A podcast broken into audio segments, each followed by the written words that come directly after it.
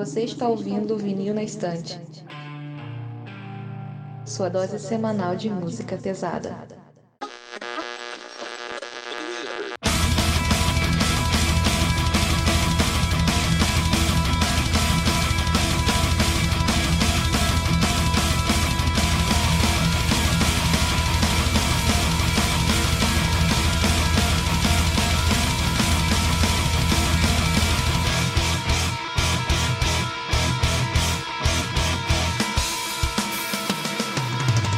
Olá, eu sou a Carole. Eu sou o Peralta. Eu sou a Carol. Eu sou o Moita. E eu sou o Sander e hoje nós estamos aqui para fazer um episódio meio sem pauta, sem muita direção. A gente vai bater uma conversa aqui sem muito compromisso. E todos aqui vestidos, né, arrumadinho para receber um convidado ilustríssimo que é o Moita, né?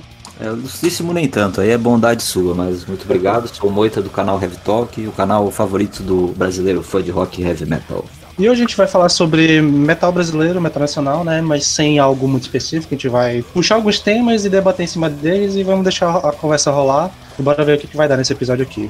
E a gente já pede para você que está ouvindo esse episódio para que você nos siga no Instagram e no Twitter, arroba VNE Podcast. E olha o nosso canal no YouTube também, Vinil na Estante Podcast, onde a gente tem postado tapes com trechinhos dos nossos episódios. Se tu já quiser deixar o teu também logo, moita de entrada, o pessoal. Eu, eu, duvido que alguém que vai ouvir a gente não te conheça, mas.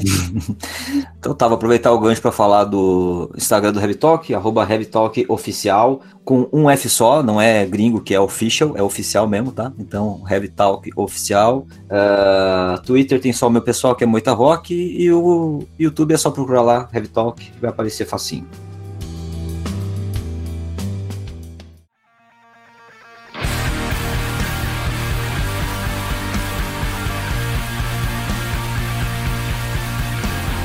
Bom, então nesse episódio a gente prepara algumas perguntas aqui, a gente vai jogando aqui, vendo o que o pessoal vai respondendo e debatendo em cima delas. A primeira que tem aqui é qual é a banda brasileira em ascendência que você imagina que vai conquistar os palcos do mundo no futuro? Caraca, que pergunta difícil. Pra começar já legal já. É, o cenário atual, cara, tem muitas uh, bandas de muita qualidade no Brasil, só que essa, essa ambição de conquistar o mundo, ela é muito difícil, né, por causa do tempo que a gente vive, de, do, dos interesses das pessoas quando procuram por música. A gente nunca sabe se vai existir um novo Crise, um, um novo Ratos de Porão, um novo Angra, um novo Sepultura mas existem muitas bandas excelentes em diversas regiões do Brasil que estão fazendo trabalhos muito competentes e que repetem um pouco, né, das glórias dessas bandas do passado, né? Na cena carioca a gente tem, por exemplo, o Full Murder, que é um, um, death metal melódico com alguns elementos modernos, é, que tem feito um trabalho muito competente. Também no Rio a gente tem a Reckoning Hour, que é um pouco mais puxado pro, pro metalcore, né? Embora o metalcore já passou aí a sua fase de, de popularidade máxima, eu acredito, mas que tem um trabalho que possa ser exportado. No Nordeste a gente tem a Chandala, que é uma banda que eu até brinquei uma vez com eles no canal falando que era um heavy metal meio Ariano Suassuna, né? Porque pegava muitos elementos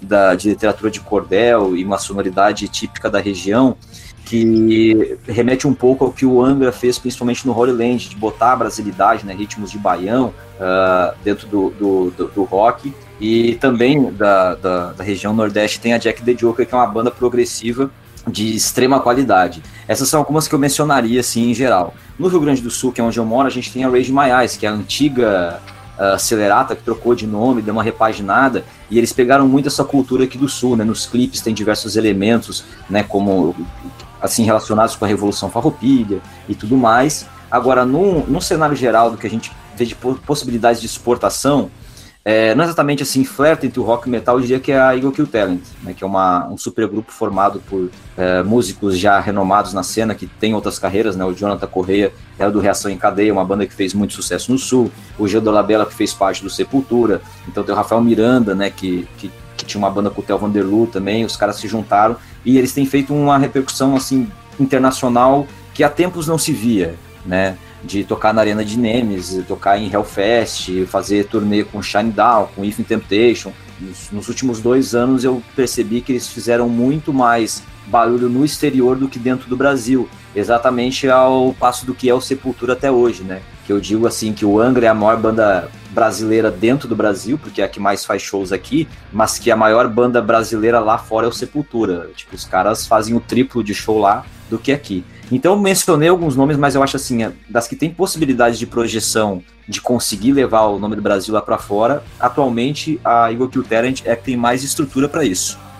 Cara, assim, eu gostaria de falar que eu concordo também. Eu acredito até que o Eagle Kill Talent já é uma banda que tá bem consolidada, assim, certo? Eles já estão num patamar bem legal, assim, no exterior. E assim, cara, duas bandas que eu gostaria de citar, assim, que eu vejo que estão nesse front, assim, seria, claro, Nervosa, né? Depois de tocar no Rock in Rio e ser escalado pro Wagner e tudo mais, tá em um patamar fudidaço, assim, sabe? E também, cara, uma banda que eu vejo que tem muito fã, assim, muita galera que curte, é o Project 46, né? Tá no momento foda também, assim, cara. E daí, assim, até gostaria de comentar, assim, um ponto que tu trouxe a respeito do Sepultura, e eu acho que é algo até meio recorrente na, na nossa cena aqui, cara. Eu me impressiono com a forma que muitas vezes as bandas precisam sair do Brasil para se tornar grandes, assim, sabe? Uh, ao invés de fazer aquele, aquele caminho de crescer na cena aqui, se consolidar e a partir disso ser exportada, parece que muitas vezes as bandas precisam correr lá para fora para aí sim poder conquistar o público aqui no, no Brasil. Não sei se isso é uma percepção que só eu tenho, sei lá, não. Não, eu também acho isso. isso. Inclusive o Angra, né, é uma boa, é um bom exemplo disso, né? Principalmente na França, né? O barulho que o Angra fez na. Bom, na Europa inteira, mas a França acabou sendo um país que adotou muito a banda no início dos anos 90. Tanto que tem o Holy Live, né? Que é um registro incrível feito lá. Mas é, é uma, uma forma que eu não, talvez pela cultura uh, brasileira não tá tão relacionada ao metal, né? É, a Europa seria ali o, o grande expoente do, do, metal no mundo inteiro. Acaba que a gente, a, a gente fica meio que dependendo do sucesso de uma banda aqui na Europa, onde é o berço da coisa toda, para poder dar essa validade. Né, o Nervosa foi assim, o Sepultura foi assim, o Crisium foi assim, o Angra foi assim. Então todas essas bandas, é, quando começou a, a, existir uma possibilidade maior de exportação, no Viper isso ainda era um pouco limitado, por exemplo, né, o primeiro álbum do Sepultura precisou primeiro girar aqui, mas são exceções da regra. É, mas de fato, só quando tem um selo europeu interessado ou quando começa a fazer algum barulho lá que o, o fã brasileiro parece que consegue dar validade para a qualidade do trabalho.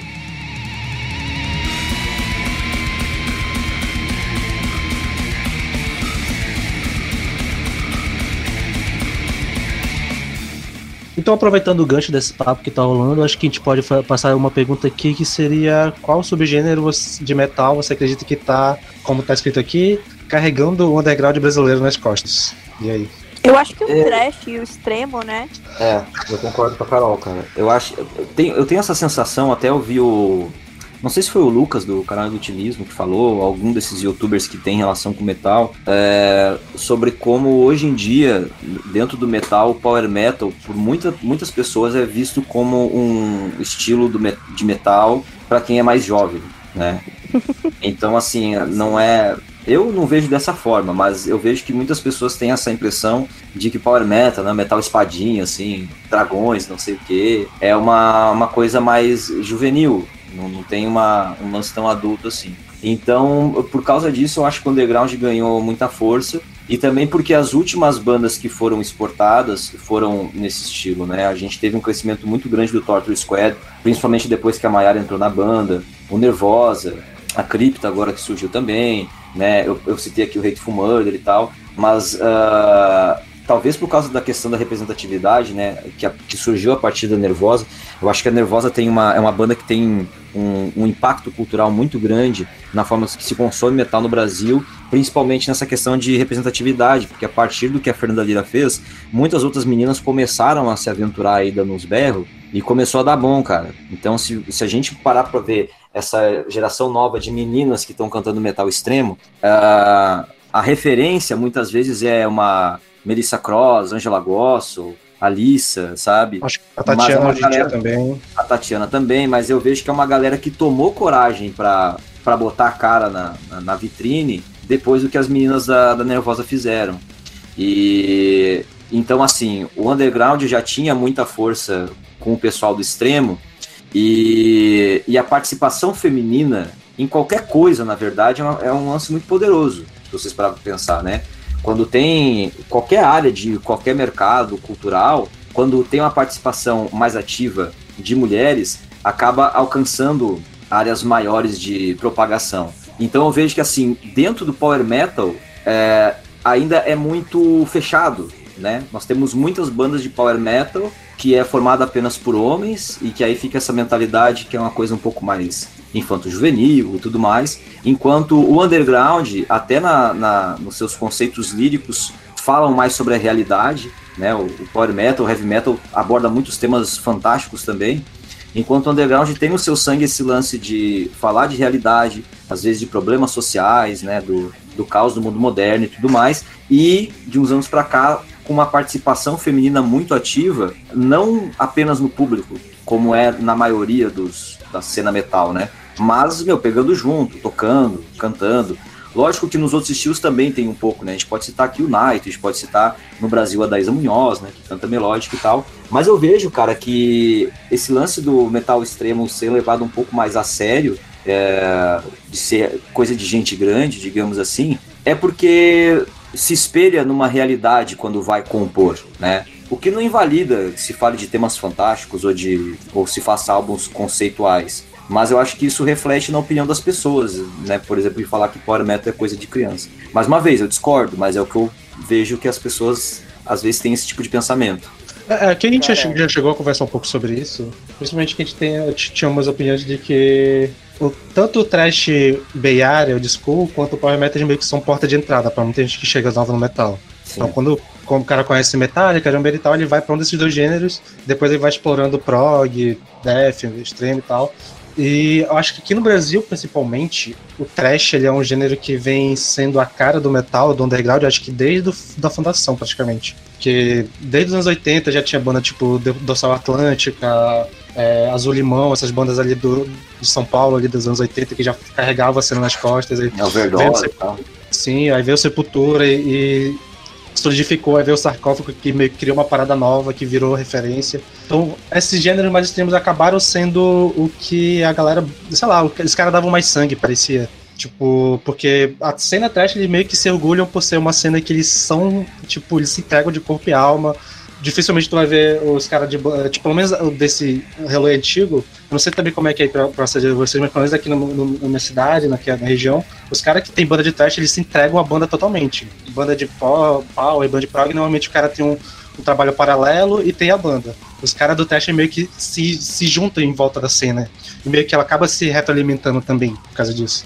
Cara, e outra coisa que eu, que eu vejo, assim, mano, o trash e o metal extremo, assim, eles carregaram bastante um lance que vem lá do punk, passa pelo hardcore também, que é aquele bagulho de tipo, tá, vamos pegar e vamos tocar, sabe? Vamos nos reunir, vamos fazer um som e vamos dar. E enquanto isso, cara, eu vejo a galera do Power já há bastante tempo, assim, até fomentando essas tretinhas meio babacas, assim, com aqueles papos muito, muito pro lado do virtuosismo, assim, tipo, ai, olha só, ele cantou meio tom abaixo. Ah, não, esse solo ele não tocou exatamente como tá gravado no CD. o pessoal tá do prog também é assim, viu? É, o pessoal do prog também é um pouco assim. Só que eu vejo assim, claro que, porra, um, um, solo bem tocado do caralho, mano. Virtuosismo é foda pra caralho, tá ligado? Só que eu vejo que muita gente, tipo, sei lá, já tá meio de saco cheio desse papo, assim, sabe? E essa nova leva, assim, de bandas que tá surgindo, como Nervosa,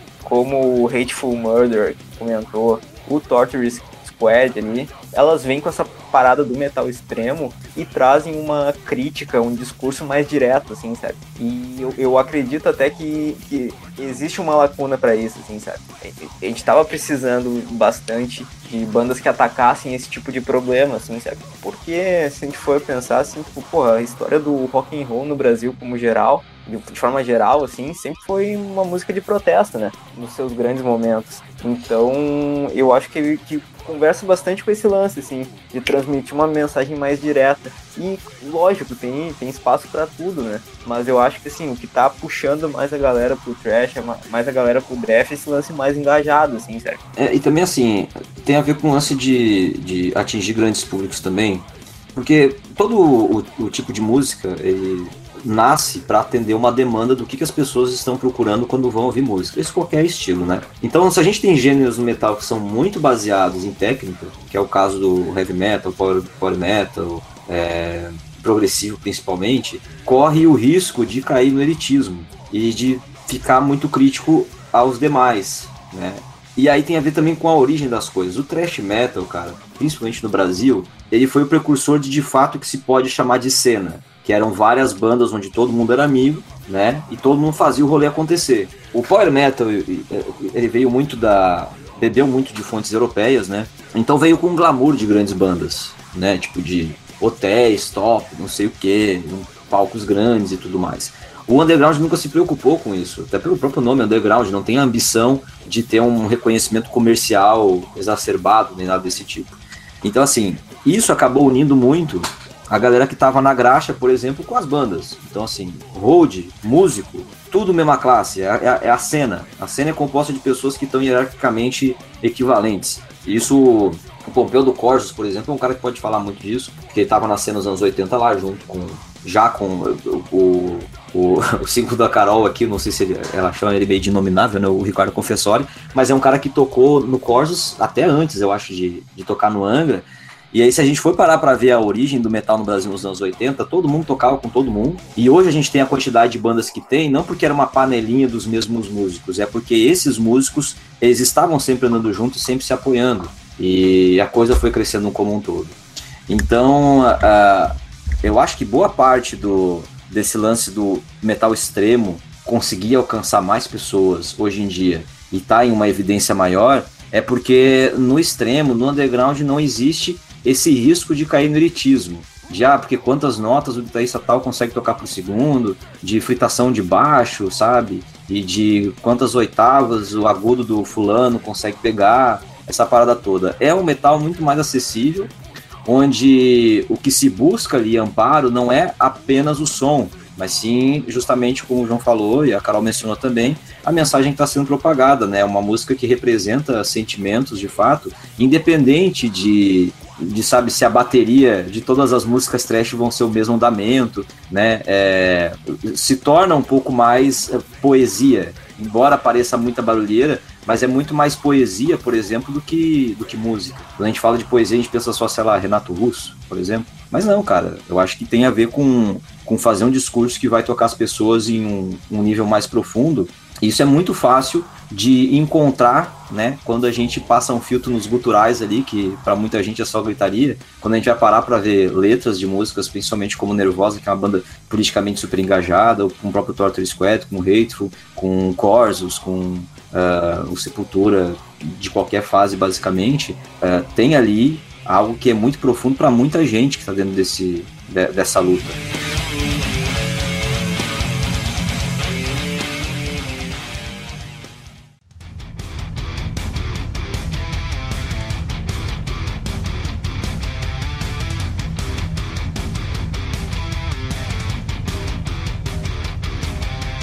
É, na entrevista que você faz com a Fernanda no Heavy Talk, com a Fernanda Lira, é, né, ex-nervosa, ela fala, vocês levantam lá o ponto, né, sobre é, o público do metal e uma coisa que ela fala que eu acho bem interessante, que em qualquer cidade que você vai, tem lá pelo menos um metaleiro, tem pelo menos uma pessoa que escuta metal, em qualquer cidade que você vai. E uma, né, uma das questões polêmicas do metal no Brasil é justamente esse suposto não apoio do público do metal às bandas daqui. Você acha que realmente não tem esse apoio? Que, assim, pelas questões materiais que a gente vive, né? Que é um país que as coisas são muito caras, né? Toda a questão, e a Fernanda fala disso na entrevista, né?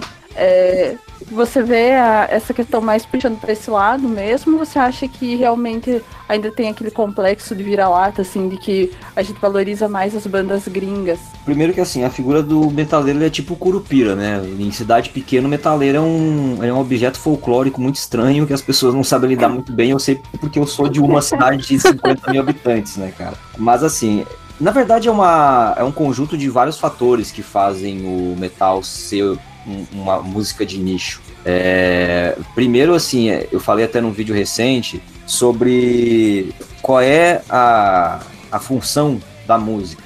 Que se, se você for perguntar para as pessoas para que, que serve a música, cada uma vai dar uma resposta diferente, porque existem milhares de utilidades para a música, né? Isso desde o início dos tempos.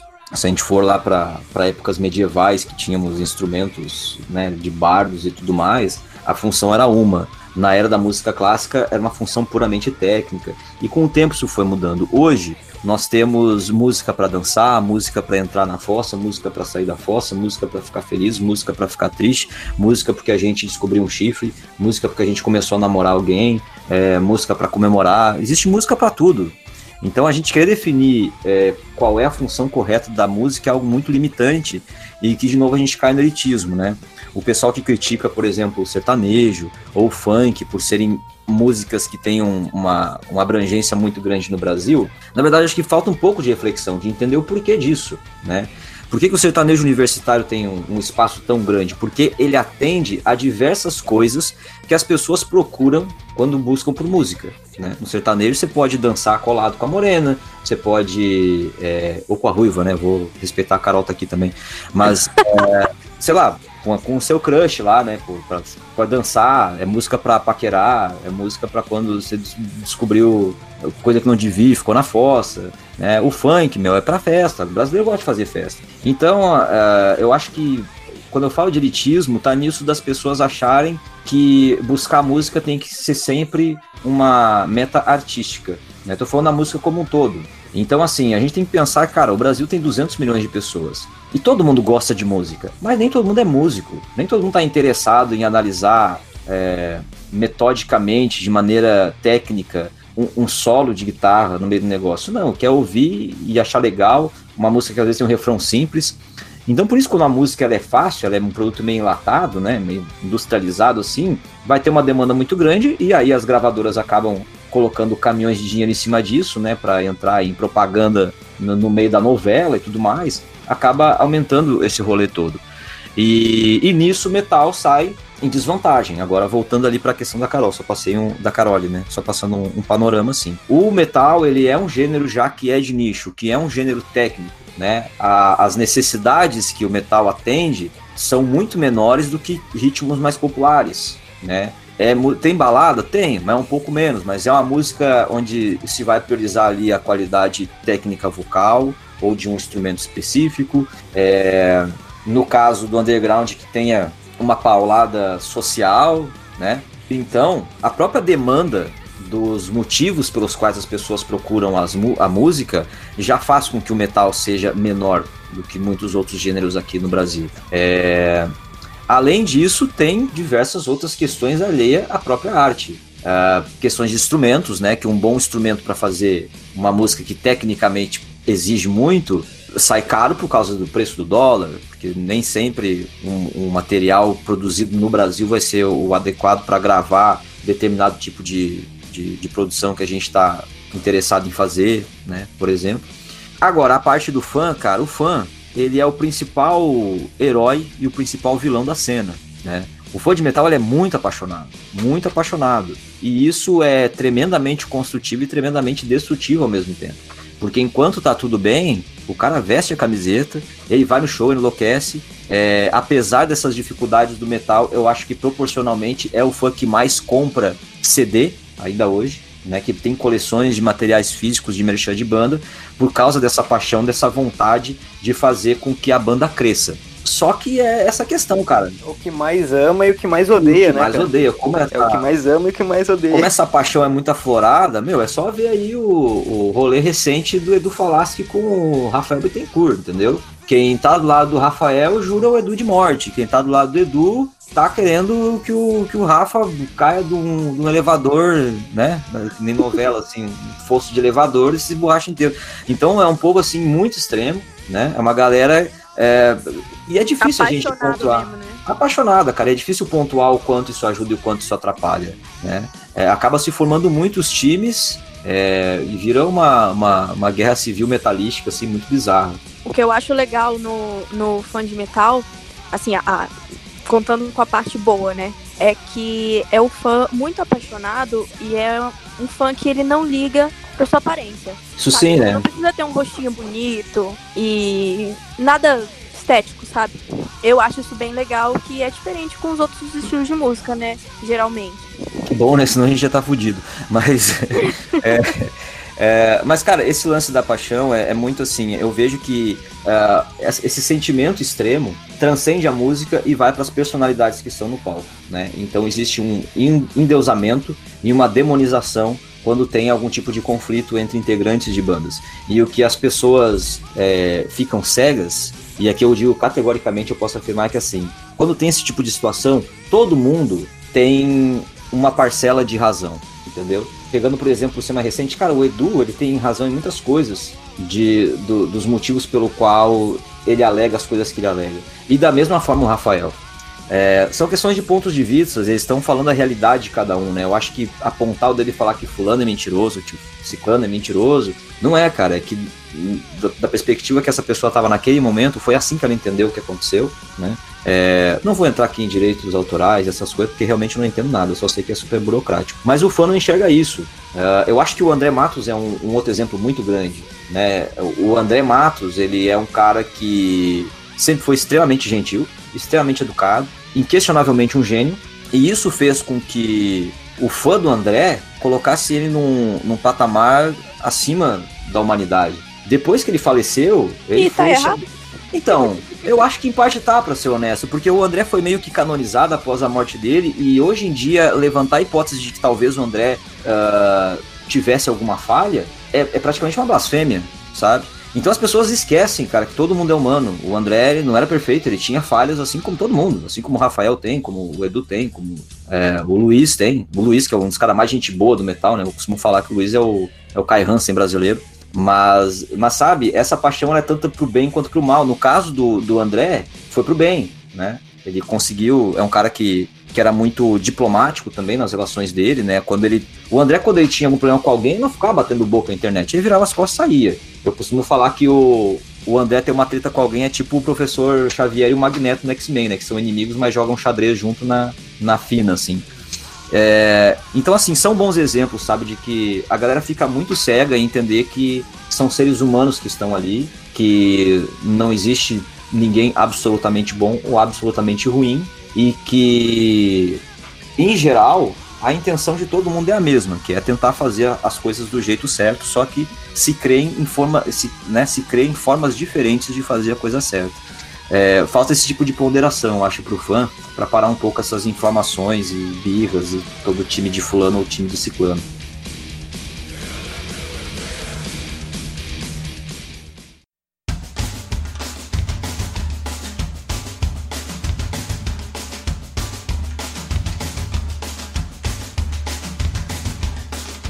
Uma coisa que eu acho interessante sobre esse rolê do metal, principalmente quando a gente fala de cena underground, é que, se por um lado existe uma fidelidade muito alta dos fãs, de que meio que não importa, por exemplo, isso rola muito aqui na minha cidade, não importa qual show que vai ser, se for de uma banda grande, de uma banda pequena, sempre vai ter pelo menos umas 10, umas 100 pessoas que sempre vão em shows, elas sempre vão lá. Mas no público mais geral, eu vejo meio que no metal tem um rolê de que.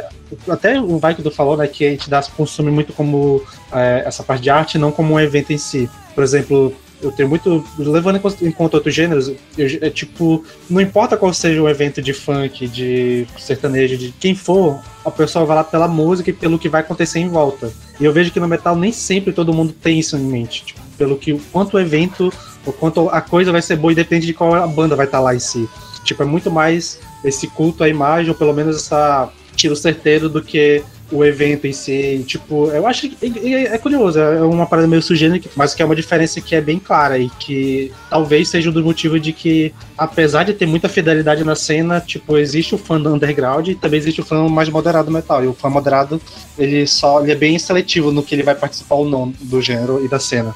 É, e o fã de metal tem aquele, um, um fenômeno incrível que tem fã que vai no show pra ver o que, que vai dar errado, né? O cara é tão Sim, crítico que ele vai sim. lá pra reparar o que, que vai ser ruim. Eu já vi isso acontecer, cara, e é bizarro, assim, gente que não gostava da banda, que criticava cantor X, mas dava um show, tava lá, e falando, ah lá, ó, desafinou não sei o que, fez não sei o que, sabe? Tipo, Ah, mano, meu, muito isso- doido, cara. Isso aí é horrível, cara. É sempre um maluco que tá de braço cruzado, assim. É, no de fundo óculos, lá, braço de boa. cruzado. É, assim, é muita falta tipo, do que fazer, né? Convenhamos. Como, É. como se ele fosse, sei lá, o, o Jacan do heavy metal, tá ligado? Ele tá lá só pra falar que o troço tá uma merda. Cara, é, é a exata é, imagem o- que eu tenho do Regis Tadeu, isso aí.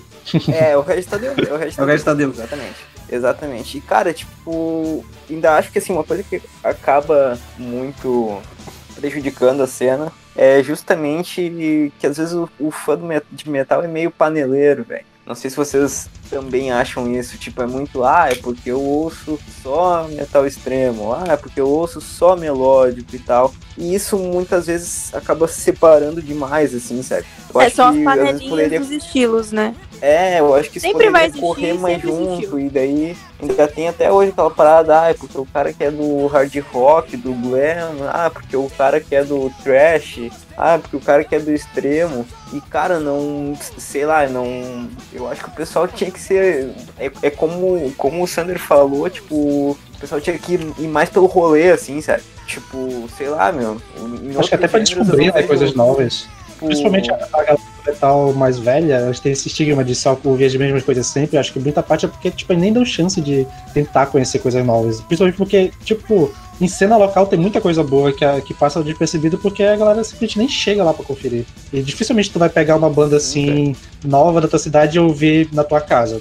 Só vai conhecer se tu for em show, porque tu, tu não vai ter essa iniciativa normalmente. E, cara, também tem o lance do saudosismo, ah, de que nos anos 80, nos anos 90 era melhor e tal. E daí o cara cria uma narrativa, meu. E eu acho que no, no fim das contas o cara acaba ficando até com medo de, tipo, conhecer algo novo que ele vá amar, assim, e destruir aquela, aquela narrativa que ele criou de que hoje em dia não se faz mais metal de qualidade, tá ligado? O saudosismo é pura cabeça fechada, né, cara? Assim, é, tem fã de Iron Maiden que não sabe que existe Angra. Os caras não sabem que tem uma banda no país que faz metal, Sim, heavy cara. metal e tal, sabe? Sim. Fica preso nesses gigantes.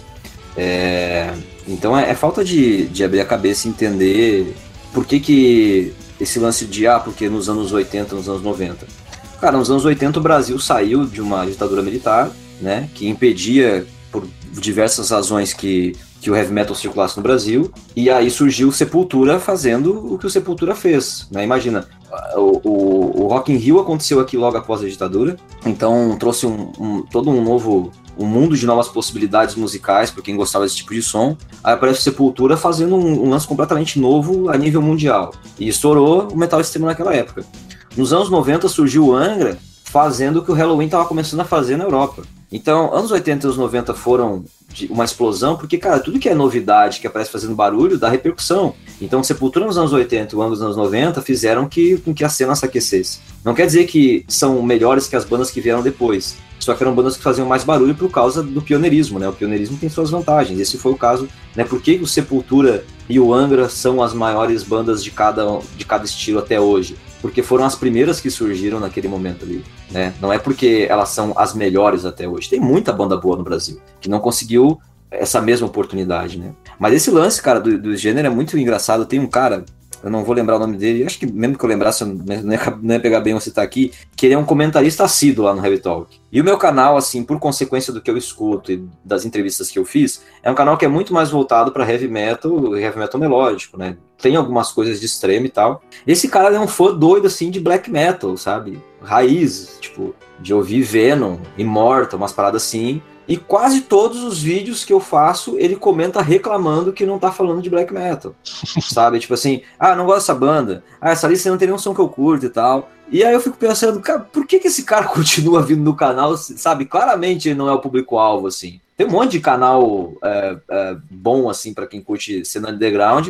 Não que o meu não tenha alguma coisa, tem, mas não é tão presente, sabe? Então, é, é muito esse lance de quebrar a bolha, né, cara? E entender a, a vastidão de, de diferentes elementos que a gente tem dentro da música. Se eu fosse ficar preso nisso, eu também ia conseguir ter um canal, né? Um canal que fala só de um gênero de metal, ia me limitar demais em conteúdo e em crescimento. Então, independente de trabalhar com música, de ser músico, de ter um canal, de ter um podcast de alguma coisa, a gente tem que aprender a, a abrir mais o coração, a mente e os ouvidos. Sim, meu, é, é, é, são os caras que reclamam, ah, tá falando de Angra de novo. Claro que o Moita vai falar de Angra, tu vai lá, comenta e dá mais view, meu. Então tem que, tem que falar de Angra pra caralho, meu, azar. Mas, cara, isso é chato, cara, isso porque aí. eu vou lá, às vezes eu passo dois meses sem falar de Angra, entendeu? Faço um monte de vídeo com coisa que não tava a ver com Angra. Hum. Aí os vídeos dá tipo 300 views, 600 views, é, 800, pega mil no máximo, né? Aí eu vou lá, faço um vídeo do Angra, vai a 20 mil views, o que aparece nos comentários? Porra, só fala de Angra. Então não é que eu só falo de Angra, que as pessoas só assistem quando é Angra. Tem um monte de coisa que não é Angra lá, mas ninguém vê. É, eu lembro que tu fez uma entrevista com os malucos do Sept Flash, que é fantástico. Eu acho que tu deve ter pouco view, mas porra, aquela. Não, Sept Flash não, é o Flash God Apocalypse. Isso, Flash God Apocalypse. Isso. Banda muito boa. É. Pouquíssimo view, de fato. É, é, bem por aí. Fiz com o João do Ratos de Porão, fiz com o Lacuna Coil. Cara, entrevista com o Lacuna Coil tem pouquíssima visualização. É, eu acho que é, é uma das melhores que tu já fez, na moral. Agora pra tudo vídeo. Então, assim, tem várias uh, bandas de outros gêneros, né? A própria entrevista com o Sebastian Bach, que é um dinossauro, mas é do hard rock, é, se você parar para ver o tamanho do Sebastian Bach, é uma entrevista pouco vista né, no canal. Então, uh, tem conteúdos lá, cara, mas acabou cativando por. Isso aí também é muito coisa do André, né? O André abraçou muito o canal e veio muita galera dele. É, isso não é uma reclamação, é, foi ótimo né, o que ele fez pro canal. Mas acaba que não adianta, é o conteúdo que vai dar. que vai bombar lá. E cá pra nós, né, meu, o Angraverso tá sempre proporcionando entretenimento, cara. Sempre vai ter alguma coisa ah, pra comentar, tá ligado? Até porque é muita gente, muita banda e muita Sim, confusão, né? É, então sempre tem alguma coisa, tá ligado? É. Eu falo que, que ser fã do Angra e ser fã do Sepultura é, assim, ter um entretenimento eterno, pra vida inteira. Até você morrer, os caras vão estar se alfinetando. Mas o Sepultura até que tá mais de boa, né, ultimamente. Ah, depende, né? O, Max, o Max tinha dado uma entrevista muito interessante pro Gastão, que ele tava super é, tranquilo, ponderado. Aí, tipo, de duas semanas eu acho que ele fez aquela live falando mal do cara de Sepultura. Aí, Era isso que eu ia falar agora. Cara, o, o, o, Max é muito louco, né, meu? Eu acho que ele toma uns tragos e sai xingando todo mundo, cara.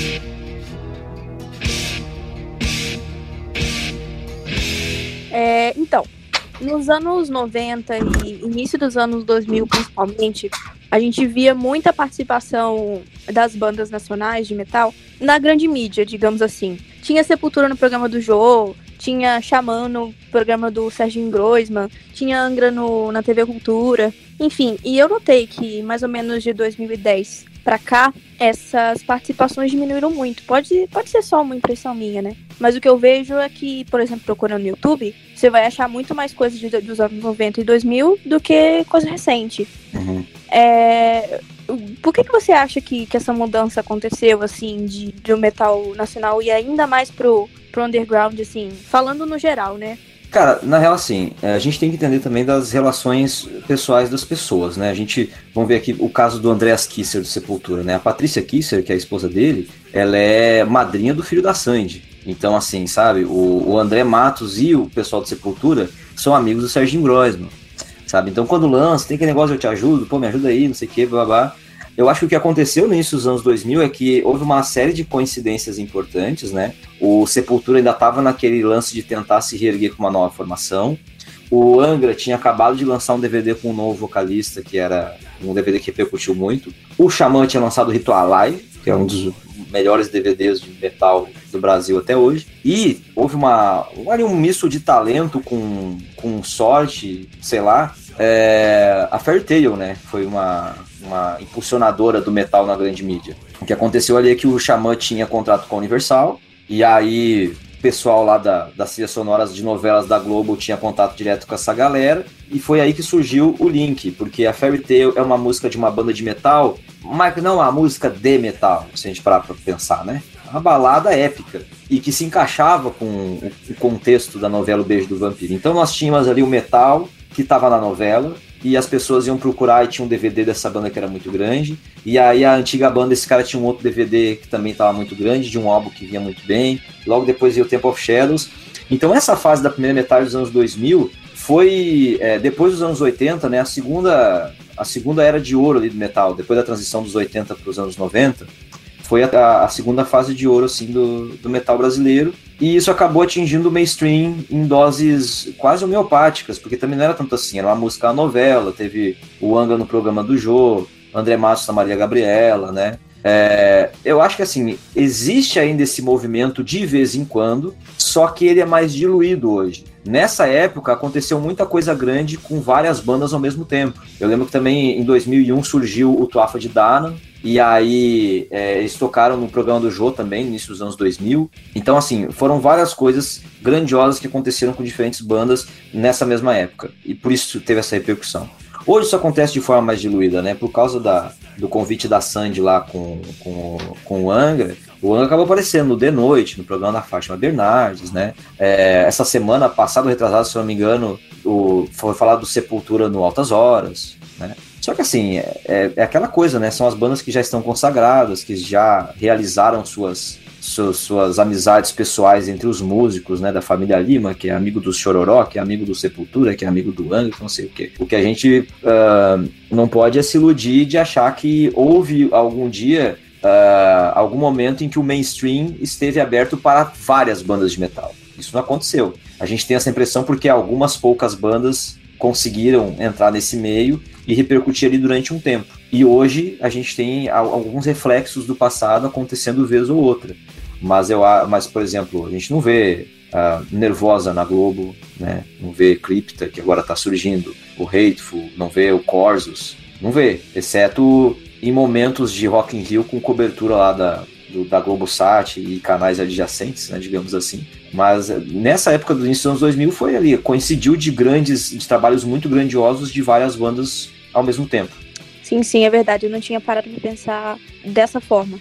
Mas assim, eu vou só fazer um adendo, assim. E, cara, eu acho que puxando, puxando por uma tendência do metal internacional, assim, Uh, claro, a gente falou bastante disso, mas eu acredito que a gente tem que parar também um pouco de esperar tenha uma grande banda, uma grande um, um, grande expoente, assim, sabe? Eu acho que cada vez mais a parada tá se diluindo, tem muita coisa nova surgindo, muitos novos subgêneros e subgêneros de subgêneros e vertentes e tudo mais surgindo. Então eu acredito que cada vez vai ser menos centralizado, assim, sabe? Cada vez mais espalhado. E a gente tem que parar também de contar com a grande mídia, porque, sendo muito honesto, a grande mídia tem perdido força, né?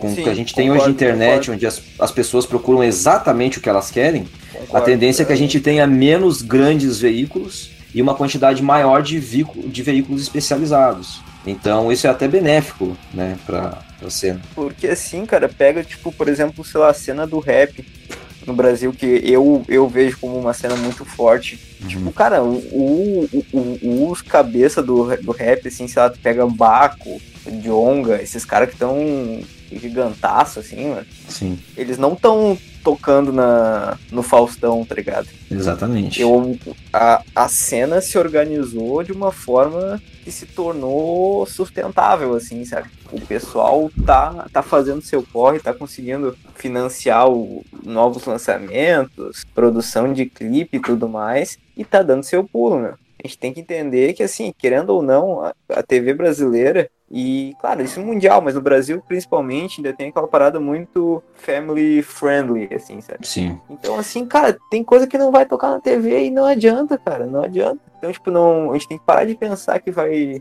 surgir o. Vai surgir aquele produtor que vai levar os caras pra gravadora e que vai botar os caras para tocar na TV e que daqui a duas semanas tu vai estar tá tocando no Rock in Rio. Cara, isso eu já vi o Moita falar muito no, nos seus vídeos, né? Cara, tem que, tem que se organizar para fazer o troço fluir, que, tem que se modernizar, encontrar novas maneiras para fazer a parada funcionar, assim, sabe? E, e, nisso a indústria fonográfica mudou muito. Eu vi esses dias. Eu consumo muito conteúdo também sobre como funciona o mercado, até para tentar, né, ter algum sucesso com isso no meu canal. Mas de pessoas de fora da cena. Eu vi uma entrevista com um cara chamado Thierry, que ele é um compositor de sertanejo, faz música para Gustavo Lima, Jorge Mateus, sei lá. Agora ele tá fazendo uma música própria que são tipo um sertanejo ultra brega. Mas ele tem uma visão de mercado que é muito assertiva, assim, que ele falou que uh, o tempo que, que, uma gravadora colocava um monte de dinheiro para um cara aparecer no Faustão e ele estourar no Brasil inteiro não existe mais, né? Que hoje a gravadora só vai botar dinheiro naquilo que já está tocando nas caixas de som do, do, do, carro da galera aí que sai pra festa, né? Porque se injetar muita grana num cara aparecer no Faustão da vida, no dia seguinte, se ele não tem material para sustentar aquilo, ele é esquecido, na mesma, na mesma velocidade que ele foi exibido para as pessoas, né? Então, o conceito de 15 minutos de fama, ele é muito real, mais do que nunca agora, porque é, ter só palco não adianta. E eu não vou falar também nocivamente a nenhuma banda de metal, mas tem, né? Podemos até comentar em off depois sobre isso. Mas, por exemplo, um, um, artista que tem um puta dinheiro e com esse dinheiro ele consegue criar oportunidades de visibilidade, ele pode até ter o seu nome conhecido no país inteiro. Não quer dizer que vai ter a música ouvida. Eu imagino quem esteja falando, mas depois a gente confirma. Beleza.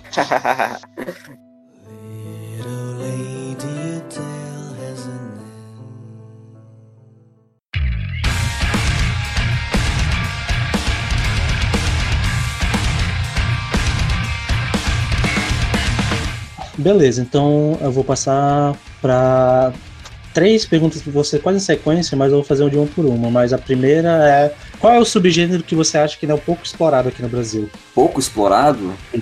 Cara, eu acho que. É, elementos mais modernos, assim, sabe? Acho que bandas que tentam mesclar outras coisas, o fã brasileiro de metal ele ainda é muito conservador no que, na questão sonora. Né? Ele tem muito isso de, de eu querer ouvir mais o mesmo o Angra tentou fazer uma coisa diferente no Omni e a galera começou a reclamar, ah, porque pena que virou prog, né, aquela parada toda. Então eu vejo que sempre que tentam fazer uma mudança, mais uma vez vendo o Angra, botou a Sandy lá pra fazer um negócio, porra, era uma chance, né, de tentar fazer um lance diferente, recebeu muita crítica, eu acho que o saldo foi super positivo, né, pra popularizar a banda, mas... Uh, eu acho que tem muito isso, cara, de, de bandas que tentam se modernizar, o Hateful Murder, o Reckoning Hour, tem essa barreira. A galera é, quer, quer ver mais do mesmo, né? É tipo fã de ACDC, assim. Se sair um álbum novo do ACDC, o cara vai ouvir Back in Black. Foda-se. Então, esse é um, é um, Acho que estilos que tentam se modernizar e trazer alguma coisa nova acabam caindo assim na, na crítica da galera. É, eu percebi muito isso com, a, com o movimento que foi mundial, né, o metalcore, quando explodiu ali na segunda metade dos anos 2000. É, quando começou a pintar as bandas por aqui era uma guerra, né, cara? Tipo, o pessoal que curtia Metallica o Megadeth, sabe, bandas mais tradicionais, não aceitava, tipo, a entrada de Lay Dying, banda de Fuma Valentine, né, Avenged Sevenfold, dizer que não era metal de verdade, sabe? Então acho que existe muita resistência quando alguém tenta fazer qualquer coisa nova. E aí acaba virando um ciclo vicioso, né? Porque tem muitas bandas novas que estão surgindo fazendo coisa antiga. Tem muita banda nova surgindo fazendo o mesmo som que o Halloween fazia nos anos 80, nos anos 90, né? Tentando reproduzir aquilo. Também com qualidade, mas, é... mas acaba defasando um pouco a música. Eu acho que tentar inovar é uma necessidade para o gênero se manter vivo. Uma coisa que eu pessoalmente sinto falta, que eu não sei se é porque está escapando do meu, meu radar, é que tá rolando um movimento mundial de uma nova safra de banda de prog que está se distanciando daquele estereótipo do Dream Theater de querer ser muito virtuoso e muito solo. E são bandas que são mais focadas em riffs e em vocal tipo é, Reiken, é, aquela da Austrália que a gente fala aqui, eu também esqueci o nome dela. Caligula Rossi. Diego Briscares, Caligula Rossi, Reiken. É, Nossa, bandas Caligula que... Rossi é muito foda, cara. São bandas que focam, mais no vocal do que no, no, no, instrumental. E eu, pessoalmente, assim, posso estar só deixando de escapar do meu visor, mas eu sinto um pouco de falta disso aqui no Brasil. Eu acho que era um caminho natural, vendo que a gente teve uma safra muito boa de banda de power prog, né, e tava caminhando pra esse lado. Eu lembro só de uma banda que acho que é Vitali, Vitalismo, Vitalismo, se não me engano, uma banda de São Paulo que é instrumental, que é naquela onda do Animals as Leaders, meio gente e tal, que som legal. Mas pelo menos nesse prog mais focado no vocal, eu não tenho acompanhado tanto. Não sei se tu manja por aí, tu tá mais acompanhando o pessoal do underground, mas Cara, pelo menos eu não vejo tanto. escuta Jack the Joker, é o que você tá procurando. Que é um, é um, um, um prog, assim, gente, sabe? E é vocal puro, assim, os caras, é, é bizarro, é muito bom. Eles tocaram num festival do canal também. Então acho que nessa linha o Jack the Joker é quem tem assumido a frente. Assim, é uma pena que não tenha a devida repercussão que deveria, né? Mas é uma banda muito boa, cara, para quem procura algo assim. Dá uma chegada sim, certeza. Pois é, cara, eu acho que de, de repente, assim, a gente tá precisando de uma banda nessa pegada que, que exploda, assim, sabe? De repente, se tiver, se, como tu comentou, Jack the Joker, tipo, conseguir uma repercussão maneira, assim, acho que a partir disso pode vir uma leva, assim, sabe? Eu, eu noto que talvez, assim, tenha muita gente que esteja afim de fazer um som, um som nessa pegada, só que ainda tá, ainda tá presa justamente nessa demanda, né, cara? O nosso, nosso metal ainda tá muito pautado ali no extremo e no power tradicional, né? Que é o que a galera sabe que funciona, assim, que a galera sabe que tá consolidado aqui no Brasil. Então, de repente, se, se alguma tiver uma banda encabeçando essa parada, assim, talvez a gente consiga ver uma nova cena se desenvolver a partir disso, sabe?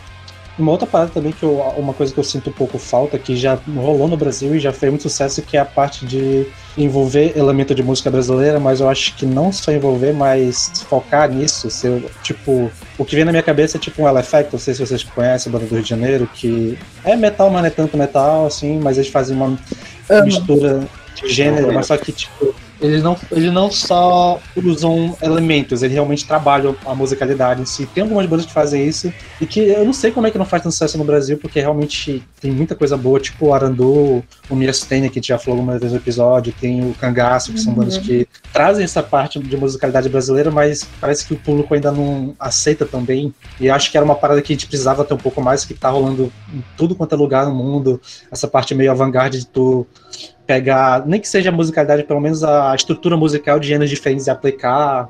Pelo menos, tipo, tem bandas assim. Construir, né? É, tipo, tentar sair um pouco desse. a estrutura que a gente conhece, né? Esse pouco desse tipo de estar tá muito no molde ainda de banda, que é o que basicamente vende, né? Mas que, sei lá, acho que talvez isso passe mais por uma mudança de mentalidade da galera que ouve do que das bandas em si, porque quando tem banda assim, elas não vão muito pra frente, né? Ah, cara, é, falta mais uns, uns Carolina fora na nossa vida, né? Eu acho que é, essa música representa muito isso. E houveram tentativas, né, cara? Algumas deram certo com o Holy Land, o próprio Xamã no Ritual não é uma. uma né, a temática é, é um pouco mais antiga, foi para a parte indígena e tudo mais. O Arandu uh, fez um trabalho fantástico e que até hoje eu acho que não tem a devida repercussão. Cara, eu lembrei, tem uma banda muito doida, não sei se existe ainda, mas era uma banda de black metal que cantava em tupi-guarani. Eu acho que era Corubo. Ah, tô ligado, mano. Corubo, Coburo, um negócio assim. É um troço muito louco, cara. É. Muito louco. É...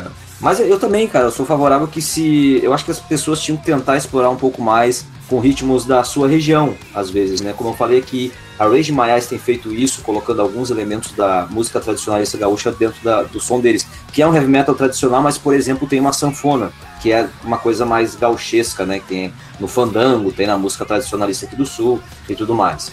É, o Chandala tem essa coisa do, do, cordel, como eu mencionei lá, sabe? E, e isso dá para explorar, cara. É, eu acho que essa resistência que o pessoal do metal tem com inovações acaba limitando muito. É, tem uma banda aqui do, do sul também, não sei se vocês conhecem a comunidade Ninjitsu. Não, mas não. Nossa, cara. Cara, é, eu conheço, obviamente. Não conheço, né, daqui. Comunidade Ninjitsu, cara, é uma banda assim que misturou funk e rock. Mas não é tipo um Red Hot Chili Peppers, não. Os caras misturaram rock com funk carioca, batidão de, de baile, é, entendeu? Mas é muito é louco. Batidão e riff, mano. É batidão uma, e riff. Loucura, então, assim, a mistura deu certo musicalmente. Ainda tem resistência por quê? Porque as letras do comunidade Ninjitsu são muito mais funk do que rock. Os próprios caras é. eles se, se classificam como a banda mais bagaceira do Brasil e não tá de todo errado. Mas, cara, mas... Eu, ia, eu ia definir exatamente com esse, com esse adjetivo. É, então. Então, assim. É bagaceiro, tá ligado? O que o comunidade Ninjitsu fez, cara, por mais que muita gente odeie os caras por misturar rock com, com funk, daí tem aquele cara, né, aquela galera do, do rock na veia, funk na cadeia, que não aceita esse tipo de coisa. Esse tipo de, de, de, de situação é, é, é, essencial, cara, pra gente misturar, né, e, e, e chegar a novas fórmulas que a gente possa muitas vezes, cara, através do comunidade ninjitsu, era uma banda que era de rock, tinha riff de, de guitarra, tinha bateria de rock, tem, né? A banda existe ainda. Fez live esses tempos, inclusive. Mas é uma banda de rock que chamou a atenção de quem gosta de funk. E as pessoas não conseguem entender isso. A gente quer uma ampliação do, do mercado do metal para ter uma condição melhor. E não pensa que muitas vezes o que a galera acha que, ah, porque tá se vendendo, porque é comercial, porque não sei o quê, são maneiras de atrair mais pessoas a conhecer outras bandas, né? Então, através da comunidade Ninjitsu, muita gente conheceu o Tequila Baby, que é uma banda de punk rock daqui, que eles tocavam juntos, sabe? Então, assim, é essencial, cara, que se tente é, misturar outros gêneros, tentar coisa nova, né? As pessoas têm que parar de ter medo de criar e, e sabe, e querer seguir por um caminho seguro que, ah, não, porque se a gente fizer assim, o fã vai se ofender, as, a, o pessoal não vai querer mais ouvir a gente. É, eu acho muito perigoso é, optar por esse caminho. Cara, o que que, até indo bem pro, pro mainstream, assim, cara, o que que foi o Charlie Brown, por exemplo, velho? É. Porra, o Charlie Brown era tipo, sei lá, misturava hardcore com rap e com reggae, tá ligado? Era uma mistura do caralho e foi e por, sei lá, por 20 anos foi a maior banda do Brasil. E é uma coisa que eu acho que é um erro que rolou, mas acho que não só no Brasil, mas no mundo inteiro, foi essa recusa que teve dessa mistura de metal com rap, que eu acho que são duas comunidades que tinham tudo para ser muito próximas e trazer muita coisa legal entre as duas. Porque são dois movimentos que surgem muito parecidos e que tinha muita coisa para explorar. Eu, eu pessoalmente gosto quando tem banda que usa rap. É, não vejo mais tanto hoje em dia, mas eu acho que é uma parada que, que traz um movimento legal, porque são dois movimentos que tem essa parada de ser underground, de ser uma parada mais de rua, que tem uma fidelidade muito grande. Eu acho que é uma. E a, sonoridade também, eu, eu, gosto das duas. Eu acho que seria. É uma, eu fico meio às vezes pensando nisso, que é uma pena como houve essa separação, que tinha muita coisa boa pra vida aí.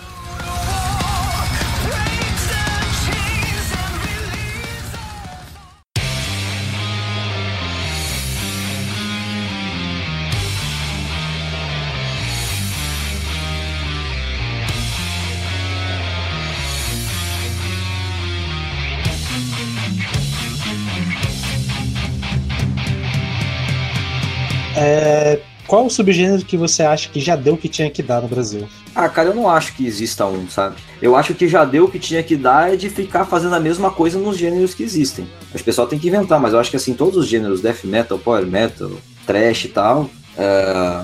eu não acho que saturaram. Talvez tenham saturado o formato que eles são hoje. Mas eu sou incentivador de que se busque novas inspirações, novos elementos. É... muitas vezes que se escute outro tipo de música. Sabe que eu acho que um, pouco desse lance de saturação é o lance do metaleiro que só escuta metal.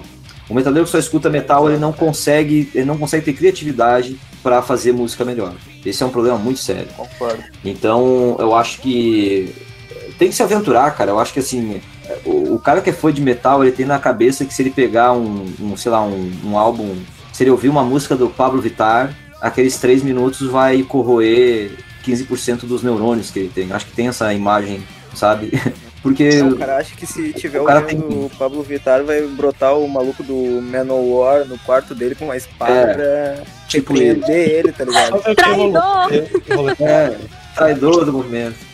Então, assim, eu não tô falando necessariamente de Pablo Vittar, mas qualquer coisa, cara. Acho eu ser, acho né? que um exercício. Não, eu acho que um exercício bom para quem quer fazer coisa diferente no metal, quer, quer se inspirar pra fazer música boa, cara, cada dia vai ouvir um troço diferente, assim, muito inusitado. Vai ouvir, sei lá, asa de águia, sabe? Vai ouvir Lady Gaga, vai ouvir, vai ouvir um, um fundo de quintal, vai ouvir qualquer merda diferente do que tá acostumado. Não porque achar assim para aprender a gostar de outros estilos, não é isso, não tem essa obrigação. É porque às vezes, cara, ouvindo aquilo ali, vai vir um, uma, um estalo, entendeu? Tipo, cara, isso aqui me deu uma ideia de fazer um negócio que ninguém tá fazendo, sabe? Não é tipo fazer assim um power samba, não é isso que eu tô falando. Eu tô falando e, ou fazer que nem os caras do sambô, pelo amor de Deus, não faça aquilo. Mas Uh, mas eu acho é, é, importante, cara, se o, o principal ponto para conseguir criar novos caminhos é buscar novas inspirações. Então, um cara, por exemplo, que, puta, eu quero fazer uma coisa nova, quero revolucionar o metal. Cara, se você tá ouvindo ainda só Manowar, só Gamma Ray, sabe, só Sepultura, você não vai fazer nada diferente ouvindo a mesma coisa sempre, bebendo da mesma fonte, né? É aquele lance de fazer, repetir a mesma coisa sempre e esperar resultado diferente. Não vai rolar. Então, uh, eu não acho que existam gêneros saturados. Eu acho que o que falta é buscar novas fontes de inspiração para se renovar mesmo dentro do gênero. Aí deu aula. Falou tudo. Não, e, e faz todo sentido. E era até aquilo que a gente tava conversando mais cedo, né? Tipo, principalmente aqui no Brasil, tem uma riqueza cultural e musical, principalmente, tão grande. E a galera ignora isso pra, pra ficar fechadinha no seu mundinho lá. Porque eu- nisso até eu acho que o metal tem uma. Essa coisa da fidelidade é boa, mas também tem uma coisa meio de. Coisa que a gente vê muito em coisa de gamer, de não querer que ninguém descubra o que tu quer, porque tu quer ter uma coisa só Isso. tua. E Uhum. acaba que tu deseja que a a- o que tu gosta vire meio popular, mas também ao mesmo tempo que tu não quer, tu quer ter uma coisa só pra ti, quer manter o status quo do jeito que tá, pra não ter lidar com diferença. E é foda porque a gente tá perdendo muita oportunidade, que o Brasil era um local que tinha um, poten- tem um potencial incrível pra sair muita coisa boa. E sair desse. sem contar o seguinte, né, velho? O, o metaleiro tem muito daquele bagulho que acha que é um crime a banda ganhar dinheiro, tá ligado? É, Tipo, ah, eu, eu gostava mais. de- Agora eles se venderam, eu gostava mais Porra, deles ainda na época que eles tinham que. 2020? Sim, ainda Existe, tem. cara. Eu gostava mais deles na época que eles caçavam ratão do banhado pra se alimentar, tá ligado? Um bagulho assim. Cara, tipo. e- E é muito louco a crítica ver assim, pô, os caras tratam a banda como se fosse uma empresa. Tá, meu filho, mas é uma empresa, né? Tem CNPJ Ah, e tem- tudo. Então, É, meu, tipo, pra quem ouve de fora, não tem a dimensão do trampo que é ser músico. Quão fudido é tu ganhar dinheiro com música no Brasil, tá ligado? Então, cara, tipo, nada mais é do que profissionalismo, né, velho? Principalmente no metal, né, cara? Eu acho que assim, existem três bandas brasileiras, ou quatro no máximo, que ganham dinheiro no metal com uma banda só. É? né? Hum, Tipo, a gente pode botar ali o Crisium, Sepultura, Angra e. sim. E eu acho que é isso, assim, que conseguem viver só com uma banda. E ainda assim, mesmo dentro dessa. Tem, tem gente que faz curso não sei o que, vai dar aula, vai fazer bandas paralelas e tudo mais. Então é difícil, cara. E, e se o cara pensar em fazer só pelo amor, como é que a gente vai falar de profissionalização da cena se a gente não tá pensando na gestão financeira, né? Não, com certeza, com certeza. De alguma forma o bagulho tem que se manter, né?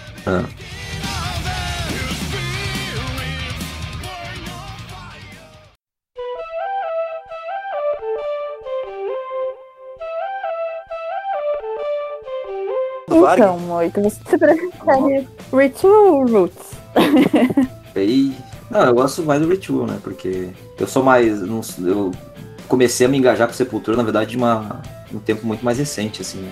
Eu não, não- eu não entendia muito bem o lance de metal extremo até algum tempo atrás. Tô começando nessa, nesse caminho agora. Tem essa mesma trajetória. É, É, eu- ah, cara, mas é, não não dá assim. Eu, eu sou eu sou da opinião assim que tipo não tem como todo mundo ser especialista em tudo, né? É, eu acho que pra fazer o que eu faço hoje, que é falar de música como produtor de conteúdo, o meu papel é ser especialista em algumas poucas coisas e saber o básico sobre várias.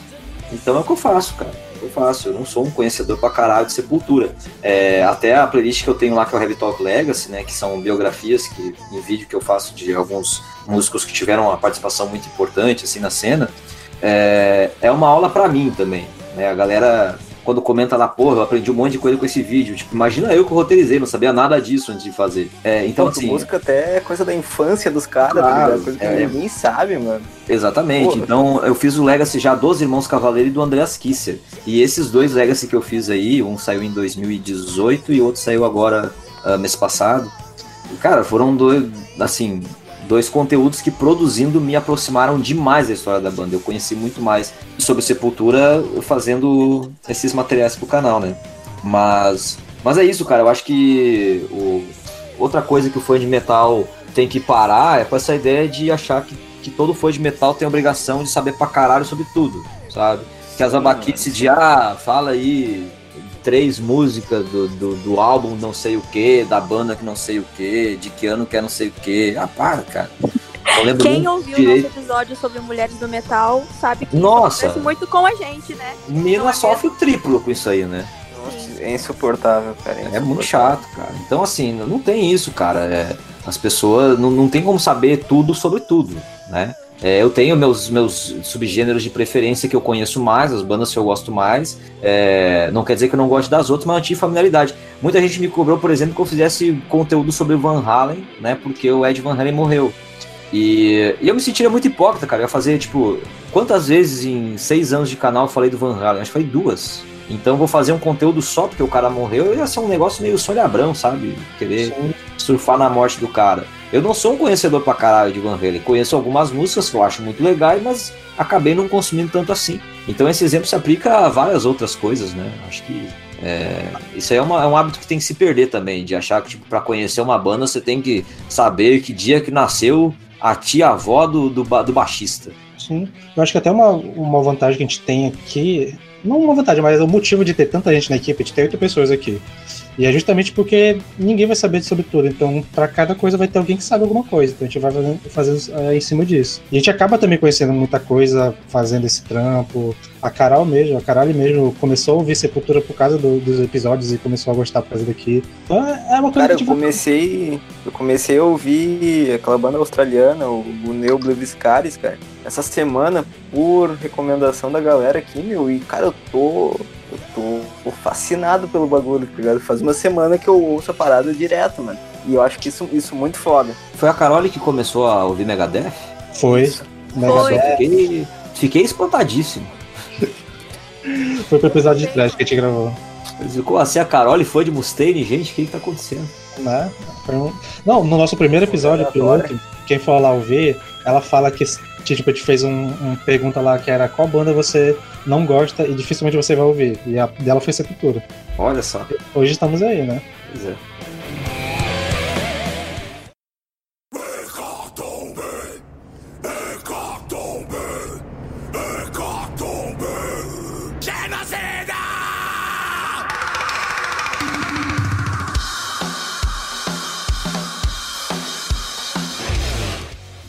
Então, dá para colocar uma questão polêmica para Rodo? Sempre. Uh, então, é, em 2018, eu acho, você fez uma live, um vídeo, não lembro, falando sobre a questão de artistas se posicionarem politicamente ou não. Uhum. E, você mencionou, né, que o Nervosa, que é uma banda que tem tido projeção, né, até pela postura engajada da banda, né, e meio que chegou um momento, assim, né, da nossa história política em que as bandas, elas ou se posicionam ou não. Pelo menos eu vejo assim, eu não tô dizendo que elas devam se posicionar, mas meio que ficou assim, que a banda que não se posiciona, o público, né, parte do público entende que esse não posicionamento é um posicionamento de certa forma, né? Ante certas coisas que acontecem e quando a banda se recusa a falar ou quando a banda fala e tal. E eu queria saber mais essa tua visão sobre o posicionamento político do, do artista, não exatamente assim ele levantar bandeira e tal, mas a tua visão, se ele não que precisa, eu não sei assim explicar muito bem. É que a pergunta para ser bem ampla mesmo, porque eu quero que você uhum. disserte a respeito. Mas pensando assim, né, que o metal, por ter essa uma certa natureza contestadora, é, né, por bandeiras que o metal historicamente levantou, pela própria configuração da cena, nesse momento que a gente vive, né, de ultraconservadorismo e de, desse apelo ao moralismo religioso e tal. Diz aí o que é, você assim, pensa sobre isso. É, eu, como eu falei da música, né, que a música ela, ela mudou de propósito ao longo dos anos e foi existindo novas funcionalidades para ela, o rock e o metal não é diferente. Então, assim, o rock ele, ele surgiu para ser questionador e, e, e para ser opositor, né, para quebrar paradigmas e tal, mas não quer dizer que ele deva permanecer nisso até hoje. Então, é, eu não acho que seja obrigatório que um artista se posicione politicamente. Eu acho que as pessoas têm que ter liberdade para falar o que elas quiserem. Só que existem alguns pontos pessoais meu. Primeiro que assim, no hardcore, no punk e na música underground extrema, eu acho muito esquisito uma banda não se posicionar. Porque é diferente. A gente sabe que o circuito underground é diferente. Como eu falei, a música ali não é puramente técnica. Pode ter técnica ou não, o foco pode ser esse ou não, mas é muito discurso, né? Por exemplo, é impossível uma banda como Dead Fish não, não se posicionar claramente. Ratos de Porão,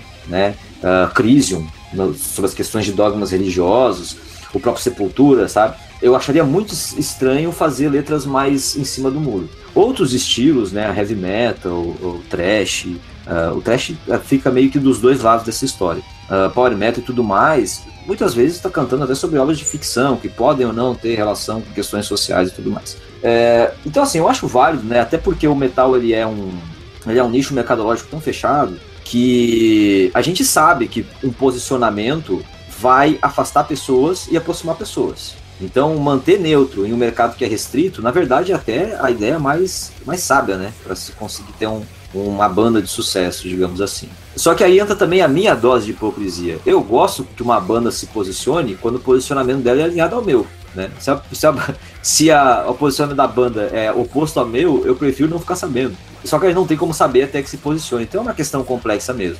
É, mas eu sou um cara posicionado no canal, né? Todo mundo sabe é, quais são os meus ideais, assim e tal. E eu acho que essa transparência é importante, cara, porque é, vai depender também de cada pessoa como reagir a isso. Tem pessoas que são, não vou dizer extremistas, mas mais restritas, que quando vê que o ideal de um cara é, é uma ideia diferente da sua, vai simplesmente deixar de ouvir. A gente estava falando aqui, eu estava falando sobre como eu fiquei impressionado, por exemplo, da Carol estar tá ouvindo Megadeth, né? É, eu sou um cara que tem valores muito diferentes do Dave Mustaine. Mas eu consigo separar as coisas e acho a banda excelente. Do mesmo jeito, uma das minhas bandas favoritas é o Queens of the Stone Age. E o Josh Homme é um babaca, né? Eu consigo separar as coisas também. Mas daí cada caso é um caso. O Phil Anselmo, por exemplo, eu não consigo separar, entendeu? É um cara que, depois das tretas que rolaram com ele, eu, não, cara. Sabe, eu passo. Não escuto mais. Também, assim, Pantera é uma banda que eu gostava bem menos do que eu gosto de Queens of the Stone Age ou Megadeth, sabe? Então, eu acho que, tipo, todo mundo tem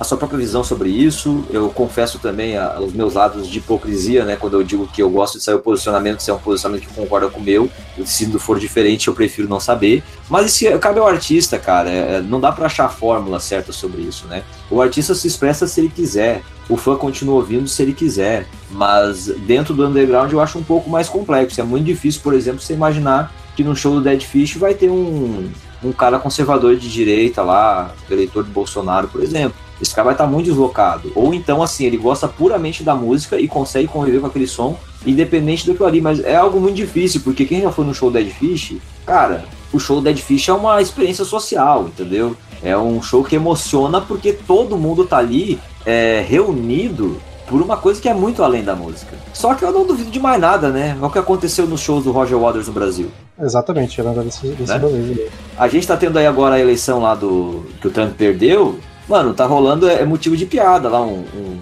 uma, uma, galera do fazendo o começo do Trump, tocando Killing the Name of, do Rage Against the Machine. Tipo, mano, os caras não fazem a menor ideia da, da história que foi construída ao redor do, daquele som que eles estão botando ali, sabe? Então, cara, é, é, é um, uma gray area muito grande essa questão, né? Vai, eu acho que quem quer se posicionar se posiciona e arque com isso vai ter consequências, é claro. Só que é uma fase de muita, de muita crítica do público. Então, assim, quem se posicionar na esquerda vai ser criticado e vai perder fãs por causa disso, vai ganhar outros. Quem se posicionar na direita vai ganhar fãs por causa disso, vai perder outros. E quem ficar neutro vai ganhar fãs que não gostam que quando a banda se posiciona e vai perder fãs, né? Da galera que exige posicionamento. É, meu, não tem como agradar gregos e troianos, assim, tipo, se posicionando ou não, a gente vai ter ônus, vai ter bônus. Eu acho que Uh, por causa disso eu acabo me posicionando. Porque já que vai ter gente que gosta, vai ter gente que não gosta, eu prefiro deixar claro ao que eu vim. É, aqui no podcast a gente tem bastante disso, assim, sabe? Tipo, até quando, quando o Sander me convidou pro podcast, ele sempre deixou claro, assim, não, aqui a gente, a gente, tem, a gente tem um posicionamento e a gente luta por, por certas bandeiras, assim, sabe? Uhum. Só que eu também acredito, cara, que, sei lá, às vezes, dependendo do, se a criatura não sabe, não sabe o que vai falar, né, às vezes é melhor não falar nada, tá ligado? Se vai falar merda, é melhor não falar, tá ligado? E o pessoal às vezes comenta, ah, o Neymar precisa se posicionar. Cara, tipo, primeiro, primeiro a gente tem que pensar assim, será que realmente o Neymar liga pra parada? Porque se ele sei lá, chega para falar um bagulho, tipo, superficial ou fala uma merda sem embasamento nenhum, pelo simples fato de o bagulho mais protocolar, assim, cara, é, é melhor que não que não aconteça às vezes, tá ligado? É. Será que a então, gente assim, quer que o, que o Neymar tenha uma influência política? É, exatamente. Ah, tive isso com a Anitta, né? Que todo mundo sempre cobrava o posicionamento dela e quando ela começou a posicionar, o pessoal começou a reclamar que ela tá se posicionando de forma errada. Então, é, é complicado, cara. É complicado, então, tipo, eu, eu acho que eu, às vezes a pessoa simplesmente não, não tá confortável ou a arte que ela faz não, não se relaciona tanto com aquilo. E daí eu acho que é de. É, é da demanda o, o, o que cada um quer ouvir, o som que cada um quer se relacionar, assim, sabe? Só que eu acho complicado a gente impor assim, porque, cara, a pessoa não tá, se a pessoa não tá confortável, não tem o que fazer, né? Não tem o que fazer. E, e também assim, tem que ver que a banda. A banda não se posicionou. Cara, é, existem diversos casos em bandas onde metade da banda é, é, é de um posicionamento e outra metade é de outro, entendeu? Então como é que a banda vai ter. Né, cara? Ah, o Xamã, tem o Ricardo, o confessor lá, que é um cara de direita, sumido, né? E o resto da banda Sim. é de esquerda. Você não viu o que a Carol falou? Nada, eu tossi aqui. Ah, tá bom. Quer uma pastilha? Não? Porque você tá aquele exemplo clássico do Garotos Podres, né? Que meio que a banda teve meio que um golpe de estado dentro da banda porque os caras eram tudo de direito e não queriam mais cantar sobre anarquia. E só o vocalista saiu tipo, o rolê dele. Ah, tipo. Ah, cara, mas o próprio Mingau do Traje Rigor, né? O Traje Rigor lá a gente viu qual é o posicionamento do Roger, que é o porta-voz da banda. O Mingau, é, a não ser que eu esteja muito errado falando bosta, mas se eu não me engano, o Mingau fez parte do Rato de Porão, muito é. antes do Traje, sabe? Sim, então, sim. assim, o cara foi de um lado. E aí, qual é o posicionamento do Mingau? Também não sei, né? Tô questionando aqui jogando no ar. Mas é, é muito isso, é, é, difícil a gente pegar a banda como instituição, às vezes, dar um posicionamento, porque a banda é composta por diversos indivíduos, né? Então, às vezes, isso não é possível. Né? Não é o caso do Dead Fish, por exemplo, que todo mundo tá ali na mesma pegada. Por isso que eu falei, no underground, normalmente todo mundo tá ali por uma questão que vai além da música e um ideal que todos eles concordam. Agora, em bandas de metal, principalmente que tem a primam pela técnica, não sei o que, você está procurando bons músicos que vão agregar para que a banda cresça. É, às vezes, depois de anos da banda, vocês vão entender qual é o posicionamento pessoal de cada um. Então é, é complicado mesmo. Ah, acho que até o Totter Squad é um bom exemplo para isso, porque o, o Castor tá na, na banda, né, do, com uma galera que literalmente de esquerda faz letras sobre o que é o Revolta nessa banda nova. E o batera deles é brother de uma galera de, de, de The South Right, colega, eles fizeram aquele rolê com o treinador, né? A bandas são, são, são pessoas, né? Então não vai ter. Normalmente não tem uma unidade tão clara, a não ser que o objetivo da banda seja ter uma unidade, né? Exatamente isso. Mas, de qualquer forma, já que foi mencionado o Inominável, eu acho que Assim, é.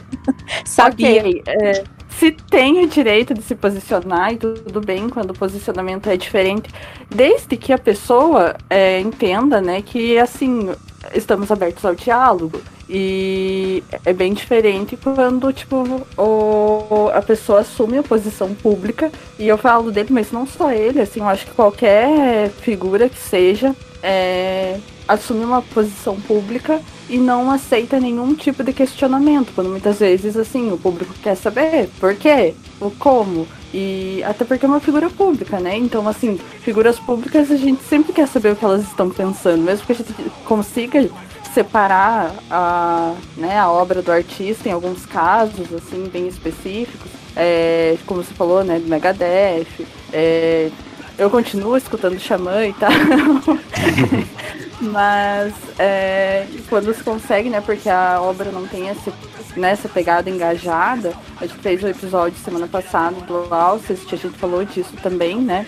Eu acho que assim, tudo bem. Só que se você assumir um posicionamento público, é, explica, dialoga, fica muito mais bonito do que tipo você só falar, não, é isso aí pronto. É, né, até eu acho que é mais saudável para todo mundo. É, aí são pessoas e pessoas, né? O caso do Ricardo, o confessório, por exemplo, é um cara que eu me dou bem. Convivo de boa com ele, assim. É, é, talvez é o cara que eu tenho menos proximidade, até no Xamã, mas a gente sempre conversa, já sabe, a gente brinca, faz piada e tudo mais. É um cara que eu nunca vou falar de política com ele, né, para preservar dessa forma. Diferente, por exemplo, do Dan Vasque. O Dan Vasque, que é um youtuber aí, cantor e tal. Dan Vasque também é um cara de direita e conservador, onde o diálogo é muito mais possível. Mas isso aí também não é só uma questão de posicionamento diferente, é de caráter, de caráter da pessoa, né? De como ela é intensa nas palavras e tal. Às vezes, uma pessoa que é, que é mais aberta ao diálogo e mais maleável nessa questão, né? Mais resiliente, é, vai ser assim para diversos outros campos. Às vezes a gente tem um cara que é mais incisivo, né? Como o Ricardo às vezes muito é nas opiniões dele, E a gente pode até concordar politicamente com ele, mas vai ter um outro problema em outra questão, né? Porque o cara é um pouco mais sangue quente, assim, sabe? Uh, mas assim, o caso do Ricardo eu já identifiquei que a gente é muito diferente nessa questão, eu nem toco em política com, com o Ricardo. E o, e o caso do Dan é, um, é, uma boa diferença dos dois, né?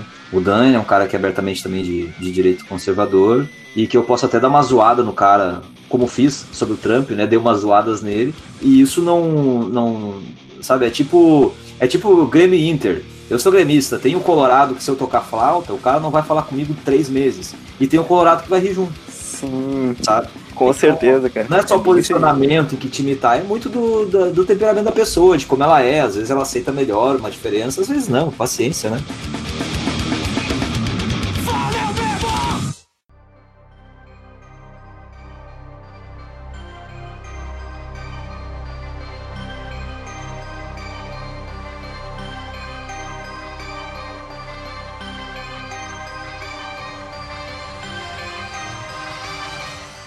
Beleza, então aqui é uma pergunta pessoal que é como você vê a cena na sua região. Aí que pode entrar tanto estado, região, sei lá, fica a critério de vocês aí. Cara, é muito difícil enxergar alguma coisa nesse ano. É, é, parece que 2020 não acaba nunca.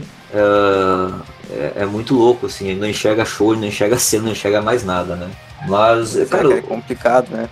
O, o Rio Grande do Sul, especialmente, é, é um estado que no passado eu acho que já foi o maior expoente assim da música pesada fora do eixo Rio-São Paulo. Hoje em dia eu já não enxergo mais tanto dessa forma. A gente teve aqui grandes bandas, né? Teve o It's All Red, Distraut, Leviathan, Ibria, é, a Celerata, né? Que agora Crisium, é né, Rage My Eyes, Crisium, o Hangar, né? Que é uma banda praticamente gaúcha e tal. Então, uh, foi, já foi um berço de grandes bandas fora do eixo Rio-São Paulo, que por ser o centro cultural do Brasil acaba sendo uma maior cena, sabe?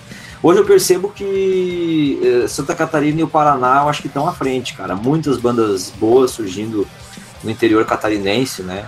Uh, temos a Simetria, Red Razor, que é uma ótima banda para quem gosta de thrash metal também, eu aconselho Red Razor. Uh, no Paraná a gente tem o Semblante, né, que assinou com a Frontiers aí, que é uma... tem um monte de banda boa surgindo no Paraná também.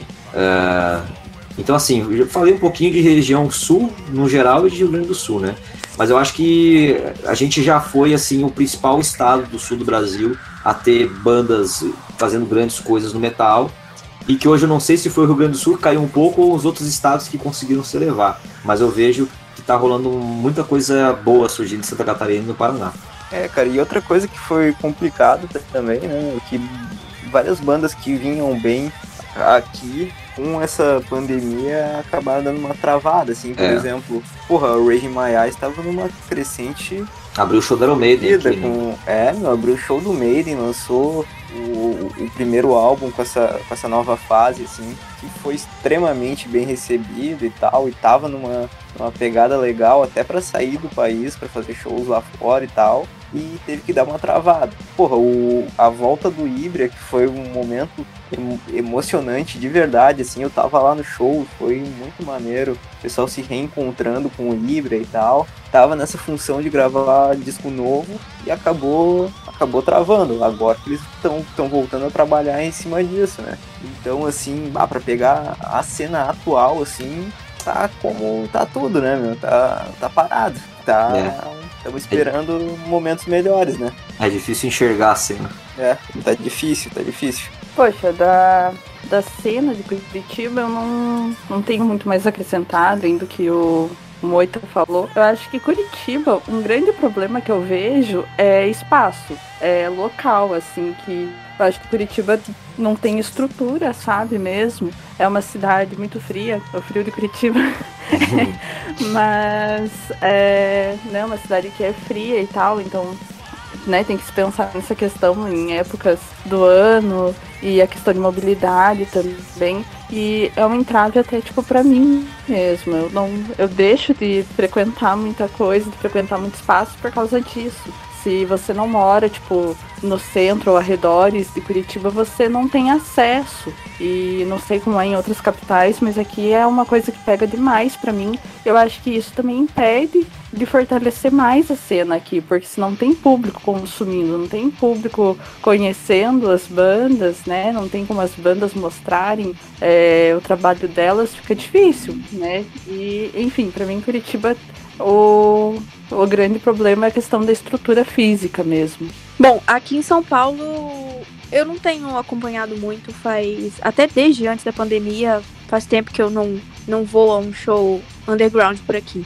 Mas eu acho que as que a gente já comentou, Nervosa, Torture, que são as mais é, conhecidas e antigas aqui, assim, então sempre assim, ascensão, né? Agora, quanto às bandas mais desconhecidas, eu não tenho tanto conhecimento, por enquanto, no momento.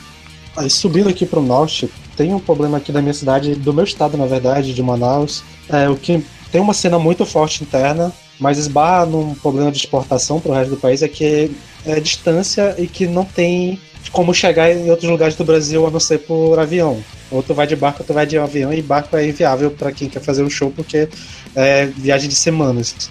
E por isso tem muita pouca banda que sai daqui do estado. Tipo, teve, eu acho que a mais famosa foi a, a Glory Opera, né? Que foi até que revelou o Humberto Sombrinho quando ele entrou no hangar. E na época que eles lançaram o primeiro, o primeiro álbum, tanto ele quanto o baterista fizeram é, ensaios, chegaram a ensaiar, acho que até tem uma versão de esse de Ray, do Angra, que eles gravaram lá, da época do que entrou o Edu e o, e o Aquiles, mas que por ter essa distância, ou uma banda ela fica aqui e vai viver a vida dela toda aqui tendo uma, uma fanbase assim, não muito grande, mas o suficiente para ficar de boa, ou ela sai daqui e vai para São Paulo, vai para Rio, vai para tentar em outro lugar. Tem uma banda que é daqui, que é uma banda chamada Necrost, que eles chegaram a tocar até no VAC, naqueles concursos que tem de bandas que vão uma de cada estado, competem e tal. Eles uhum. chegaram a tocar lá em 2014, se não me engano. Depois que eles voltaram, eles voltaram pra cidade e viram que não tava dando certo e foram pra São Paulo, então pra lá. Aqui do lado, né, do Pará, eu acho que tem um pouco mais, mais facilidade de ser um pouco mais perto, de ter essa mobilidade melhor. Tanto que a primeira banda de metal que acreditar no Brasil, o Stress, veio de lá, né? E teve algumas outras bandas, tipo o Madame Satan, que é uma que eu gosto pra caralho, eu já vi citando aqui, veio de lá. Teve uma explosão legal ali pro sul. Mas ainda tem muito essa coisa da distância, ainda atrapalha muito bandas daqui surgirem e chegarem no Brasil, porque é difícil chegar, literalmente. É, a Mayara do Torture Squad, eu acho que ela falou para mim Uh, a gente tá conversando sobre a Hannah Paulino, né? Que é uma vocalista que tá surgindo, que ela é de Manaus também. E a Mayara que falou que ela foi fazer um, acho que foi um. Não sei se foi um show, um workshop. Sim, eu, e... eu tava lá, foi em fevereiro, eu tava É, então. E ela falou que foi muito louco, assim, que ela teve que pegar barco pra chegar no lugar, sabe? Ela falou bastante da, da, da falta de acessibilidade aí, né? Sim, sim, é foda. Tipo, é, isso atrapalha até show de banda grande, porque pra vir. Até uma época ali, 2013, 2017, teve uma produtora aqui que eu não sei que deu nesse, que ele conseguiu trazer gente pra caralho pra tocar aqui. Mas era aquelas bandas que vêm pro, pro Brasil fazer turnê de pelo menos de seis datas pra cima, que for menos sim. dificilmente vem. E já conseguiram trazer, sei lá, eu lembro que a gente trouxeram Creator no ano que não veio, só veio aqui em Manaus, Rio e Porto Alegre. A gente conseguiu trazer pra cá, mas é raro. Tanto que a gente meio que conta os shows na, que teve aqui na cidade, assim, no dedo, show de banda grande. Sempre tem aqui, ah, todo mundo lembra da vez que o Iron Maiden veio aqui em 2009, que foi uma parada única. Ou quando veio alguma banda grande assim pra Belém, porque, tipo, quando tem um show de algum lugar aqui perto, todo mundo dos, dos estados vão, acabam indo, porque sabe que não vai aparecer tão cedo. Mas agora, cena local tem, tem muita coisa boa na cena daqui. Tem até essas coisas que eu falo de que eu sinto falta mais no nível nacional de banda que mistura coisa Aqui tem muita banda que usa a parada indígena também, musicalidade local, mas dificilmente vai sair daqui. Porque tem essa barreira muito forte de, de física pra, pra passar e é foda, bicho. Até pra qualquer um passar, pra mim, pra ver muitos shows que eu vi, eu tive, tenho que ir pra São Paulo. E não é, não é um rolê fácil não pra fazer. Cara, isso é uma merda, né, meu? Tipo, pô, se for, se for pensar assim, por exemplo, sei lá, pra uma banda do, do Paraná e tocar em São Paulo, cara, busão rapidinho tu dá um jeito de escola, né, meu? Mas como é que tu faz pra transportar bagulho por barco, tá ligado? É um. Não, não é avião. Caralho, né, Toda série que tem que ser avião, porque não rola não. Sim, isso sim. faz ficar muito caro. Sim, é, é por isso que eu digo, né, meu? E, e daí olha, olha a diferença de orçamento, né, cara? É um troço que assim, quem, quem é do, do underground não vai ter como bancar isso aí, né? É, por isso que vira mais uma cena local forte, mais local do que uma parada que vai ser, sair pro Brasil com todo. Com certeza, com certeza.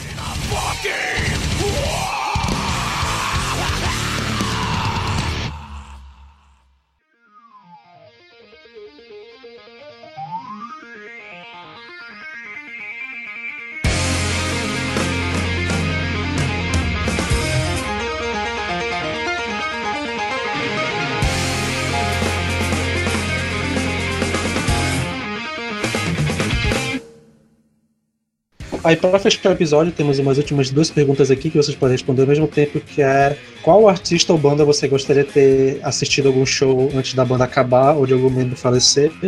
E também citar algum show inesquecível. Ronnie James Dio. Justo. E o show?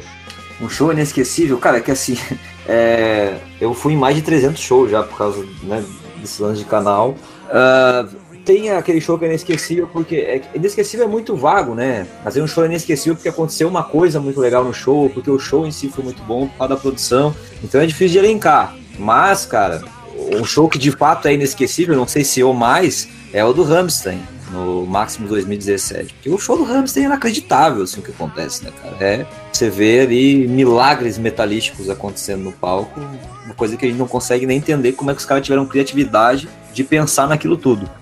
Sim, realmente. É uma banda que eu queria ter visto e eu acho estranho nunca ter tocado no Rock in Rio, que eu acho que chamaria muita atenção. Verdade. Eu acho que o Rock in Rio não tem estrutura pro equipamento do, do Rammstein, cara. É muita coisa, velho. Sim, meu. E, cara, era uma banda. É, é que tá, meu. O, o Rammstein também tem muita gente que, que não curte, daí pega os caras truzão xarope e fazem a mesma coisa que fizeram com o Ghost aquela vez, tá ligado? Então, Sim. tipo, seria ou pra vir pra ser headliner, assim, tipo Slipknot, ou sei lá, ou fazer show, show próprio, assim, fora de festival, sabe? Eles têm uma relação meio conturbada com o Brasil, né? É, é, sim, tem, teve uns rolês meio pesados com o Hamster, né? É, o Hamster é uma banda assim, né? Que a pessoa que não gosta, eu digo assim, não gosta porque não foi no show. Eu acho muito impossível uma pessoa ir no show do Hamilton e não sair de lá, tipo, vendo a banda com outros olhos, porque é inacreditável. Beleza, Carol, quer ela falar pra te poder sair? Eu queria. Eu era criança na época, mas eu queria muito, então, né? Mas eu queria muito ter visto o Angra com o André Matos, principalmente na fase do Holy Land e do Fireworks. Nossa, com certeza. E já, assim, já, fora do metal. Já deu a minha resposta. então, e fora do metal, outra banda também que eu queria muito ter visto antes de acabar é o Silverchair, que eu sou muito fã também. Uau. Por essa vocês não esperavam, não é? Exatamente. ah, eu queria ver o Alice in Chains com o Lani. Nossa. É uma das minhas bandas favoritas, o Alice in Chains, cara. Sou cara, doido nos caras. Caralho? Bom, uma banda que eu queria muito ter visto ao vivo é o Agalok. Apesar de tudo que eu falei no episódio do Alcest sobre eles, é uma das minhas bandas favoritas e eu queria muito ter visto eles ao vivo, ter acompanhado a banda. E eu acho que assim, eu, se eu pudesse voltar no tempo, se o Doctor é, viesse me buscar com a Tardes, eu ia falar assim, me leva pra 89 que eu quero ver o Viper é, com eles moleque ainda cantando, porque seria o máximo. Boa. Boa. Peralta, quer fazer a tua? Cara, aí tá, meu. O meu sonho utópico, assim, é, é, é bem pelo que a, que a Carol comentou, cara. O meu, meu sonho era que, tipo, em, uma realidade que tudo tivesse dado certo, que não tivessem tretas e tudo mais, uh, pudesse ver o Angra fazer o que o Halloween tá fazendo, tá ligado? Esse, tipo, era o meu, o meu sonho desde moleque, assim, fazer o. formar o Dream Team ali e fazer uma tour com todo mundo junto, mas, né, sabe que não, por N razões, não é possível, né? Mas, bah, esse é, tipo, uma das minhas realizações, assim, sabe? É, nesse rolê de viagem no tempo, o que eu queria ter visto era o Sepultura na época do Arise do Benito Remains, ao vivo, que era um rolê muito Puta doido. merda, sim, sim. Incluo Isso. essa na minha resposta, inclusive. Aí, mais pra coisas que acabaram, deixa eu pensar. Um show, um show que realmente aconteceu e eu me arrependo muito de não ter ido foi o show do, da volta do Xamã, que eu não fui porque eu tinha terminado um relacionamento dois dias antes, eu tava muito na bad, eu não queria sair. E eu tava naquela, ah, eles estão voltando agora, provavelmente já vão fazer muito show, então eu vou conseguir ver outra vez. E eu acabei que eu não consegui. Pô, foi muito louco, hein? Eu, a Carol e a Carol tava lá. Era o lugar perfeito pra você curar força, cara, devia ter ido. Eu não Sim. sei, é, eu, eu, só tava sem a fim de sair, tipo, eu queria só ficar em casa, né? E eu me arrependo muito, porque foi, foi, um show muito bom. E era um show que tinha Creator e Arcanime também, então foi assim, um show muito é, legal. Agora um show inesquecível que, até citando o que tu falou, foi o show da volta do Halloween, do, com a turnê atual. Foi fantástico, caralho. Eu só eu falei o, o show inesquecível, achei que ninguém vai falar. Pois é, eu, eu tô lembrando aqui, tô olhando pra pauta, né? Mas se vocês quiserem falar aí, show de, de vocês aí. Cara, mas Putz. só voltando um pouquinho ali, meu, um show que eu acabo me arrependendo bastante de não ir foi o André Matos Piano e Voz, ali em Florianópolis. Ah, eu fui. Tipo, é, sim, tá ligado? E tipo, foi uma. Eu tava, tipo, no, no litoral, tava, na, tava numa cidadezinha ali do lado, tava numa prainha, assim, era, era perto do carnaval e eu, eu tinha. Ah, eu, eu podia ter feito uma forcinha pra esticar o, o feriadão e assim, certo? Só que daí eu É, foi- assim, não, daqui uns dias o Xamã fecha show aqui em Porto Alegre e a gente dá um jeito, fica mais fácil, assim, certo? Foi E, na- acabou que não rolou, né, mano? Eu acho que foi na quarta-feira de cinzas esse show, foi bem- colado no carnaval isso, ali. Isso mesmo, isso mesmo. É. Uhum. Ah, me, me arrependo muito, cara. Eu eu gostaria de poder voltar no tempo e dar um, dar um jeitinho de, de esticar o feriadão, tá ligado? Desses shows que se arrepende de não ter ido, eu também me arrependo de um com o André, que obviamente, né? Choca zero, zero pessoas. é, que foi um show que ele fez no final de abril aqui em Curitiba. E era só ele. Tipo, ele veio pra cantar com uma banda daqui. E ele tocou covers. Ele cantou Manowar, é, Judas Priest, Black Sabbath. E eu nem sabia, foi um show assim, nem divulgado foi. E eu lembro que um colega meu da faculdade falou, ah, viu que vai ter André Matos, eu achei que ele tava louco, tipo, ah tá, que vai ter coisa do André Matos, eu não tô sabendo. Aí eu fui ver e não, era real, assim, tipo, realmente não foi muito divulgado, porque era um bar bem pequeno. E daí eu, nossa, será que eu vou? Será que eu não vou? Eu tava meio deprimida na época. Aí uma amiga falou, não, pode vir. É, eu não tava morando em Curitiba na época, morava na região metropolitana. E daí ela, não, pode vir, você fica na minha casa e tal. Daí eu, ai, nossa, mas isso é tanto transtorno, né? Não sei o quê. E já vai ter chamando no segundo semestre. No segundo semestre eu estarei morando em Curitiba. E, bom, o resto da história vocês sabem. Isso foi no final de abril do ano passado. Triste. Ué, Ficou meio que na, na bad, né, pra finalizar o episódio. É, alguém que você fala de algum tema feliz. Vamos falar mal do Vai. Não, eu tô esperando o pessoal falar do show Ah, inesquecível já aí, pô. pra dar uma animada, né? Bom, um show pra mim inesquecível que eu fui foi o do Paul McCartney em 2014, porque foi meu primeiro show dele. E assim, né, um ex-Beatle, e eu sou muito fã de Beatles, não tem nem o que falar de show inesquecível, perfeito e muito bem feito e tudo mais. É, e tem outro show também pra mim inesquecível, inclusive no mesmo ano, que é o Dream Theater, aqui em São Paulo também, que eu vi da grade e era um show de comemoração do meu álbum.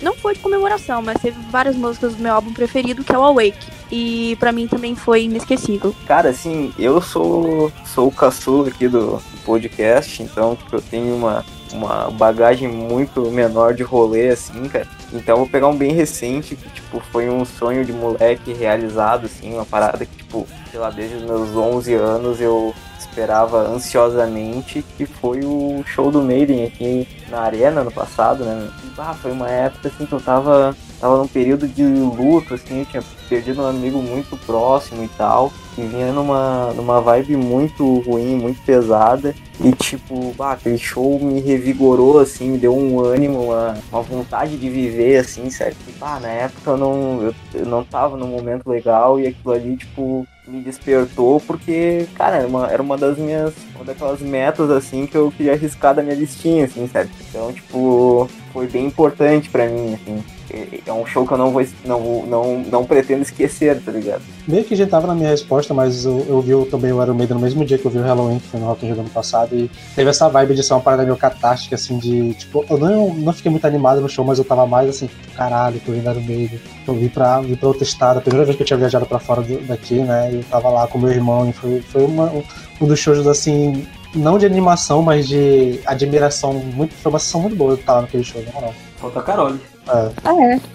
Bom, como tudo sobre mim é sobre André Matos, é, o meu show inesquecível é o show do Xamã em 2018, porque foi a realização de um sonho, que era ver o Xamã tocando o Ritual e o Reason na íntegra e eu pude ir. Encontrei a, né, eu fui com a Carol, a Carol me abrigou em São Paulo, foi comigo no show e encontrei o Moita. E inclusive eu- o Moita foi me cumprimentar e eu levei algum tempo pra reconhecer ele. Tipo, eu cumprimentei a pessoa, ah, oi, não sei o quê. E depois que eu fui perceber quem era a pessoa. Pô, minha nojenta, cara, cagou pra mim. Sim, ficou parecendo tipo que eu era super antipática, assim, que eu não dei bola.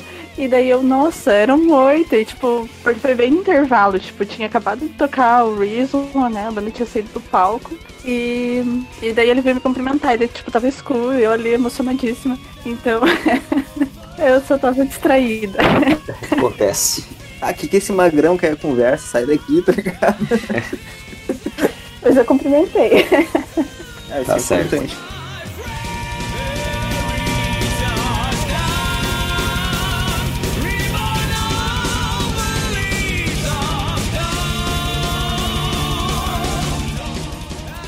E se você nos escutou até aqui, a gente agradece a sua audiência e a sua paciência. E não esquece de curtir a gente lá no Instagram e seguir a gente no Twitter, arroba VNE Podcast. Dá uma força no YouTube também, Vinil na Estante Podcast. Comenta o que você achou desse episódio, o que a gente pod- poderia ter falado, o que poderia ter perguntado pro Moita. A gente agradece muito a participação do Moita e voltamos na semana que vem. Muito obrigado pelo convite e para encerrar esse podcast que a gente falou tanto sobre o metal da nossa terra sagrada, o ideal seria Holy Land.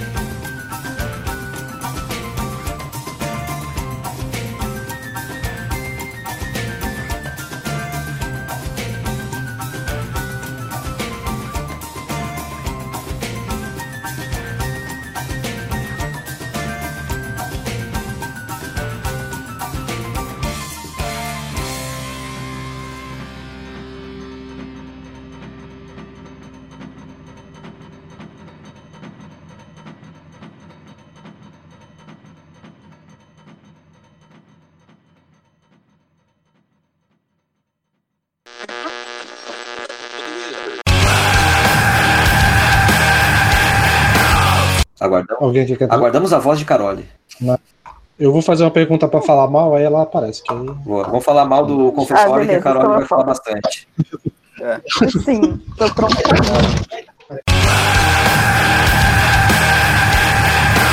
Não quer dizer que vai ter a música ouvida. Eu imagino quem esteja falando, mas depois a gente confirma. Se Beleza. esse, esse, esse aí é só, é só pros Não, memes. esse já teve, já teve um bloco da gente falando mal deles que não foi pro ar. Se for o que eu tô pensando que é. André, esse aí só, só vai ouvir quem é membro do na Estante. Vou lançar o, o- o pacote Passar o de pacote membros secreto aqui pra, pra quem quiser pegar. pra pegar fofoca.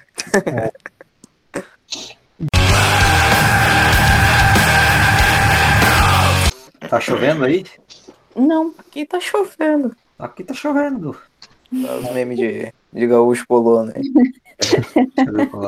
Ah, não manjo muito. Aqui tá chovendo e relampejando. Melhor que esse, só aquele da laranjinha. Tá laranjinha. ligado? Nossa, cara, pior que os memes de gaúcho é sempre com, com a galera das colônias, né? É sempre com os alemão, né? Ah, É difícil sair um carrapicho que vai fazer, vai emplacar uma música no Brasil. eu tinha CD do Carrapicho quando era criança. Cara, eu vivo, dando, eu vivo topando com o, o carinha do carrapicho por aqui. Ele vive indo em rolê pelo centro. Ai, que doido. Rolê Ai. aleatório do VNE. Ah, Bom, cara, meu- meu show. Pode vai, falar. Carol, vai. Vai, Vai tu, você. vai tu. É, Não, vai tu. Tô parecendo namoradas aí.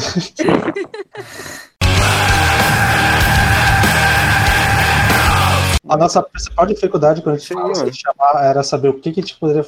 Qual o tema que tu poderia gravar com a gente. Ah, da próxima a gente fala sobre o Pablo Vittar com a camisa do Angra. Cara, eu queria muito. O meu Perfeito, sonho. meu. Já até falei mas meu sonho era o Pablo Vittar fazer um álbum de metal. Nossa, isso é fantástico. Cara, featuring eu gostaria, pra ser muito honesto. Eu acho que isso é o que a cena brasileira precisa.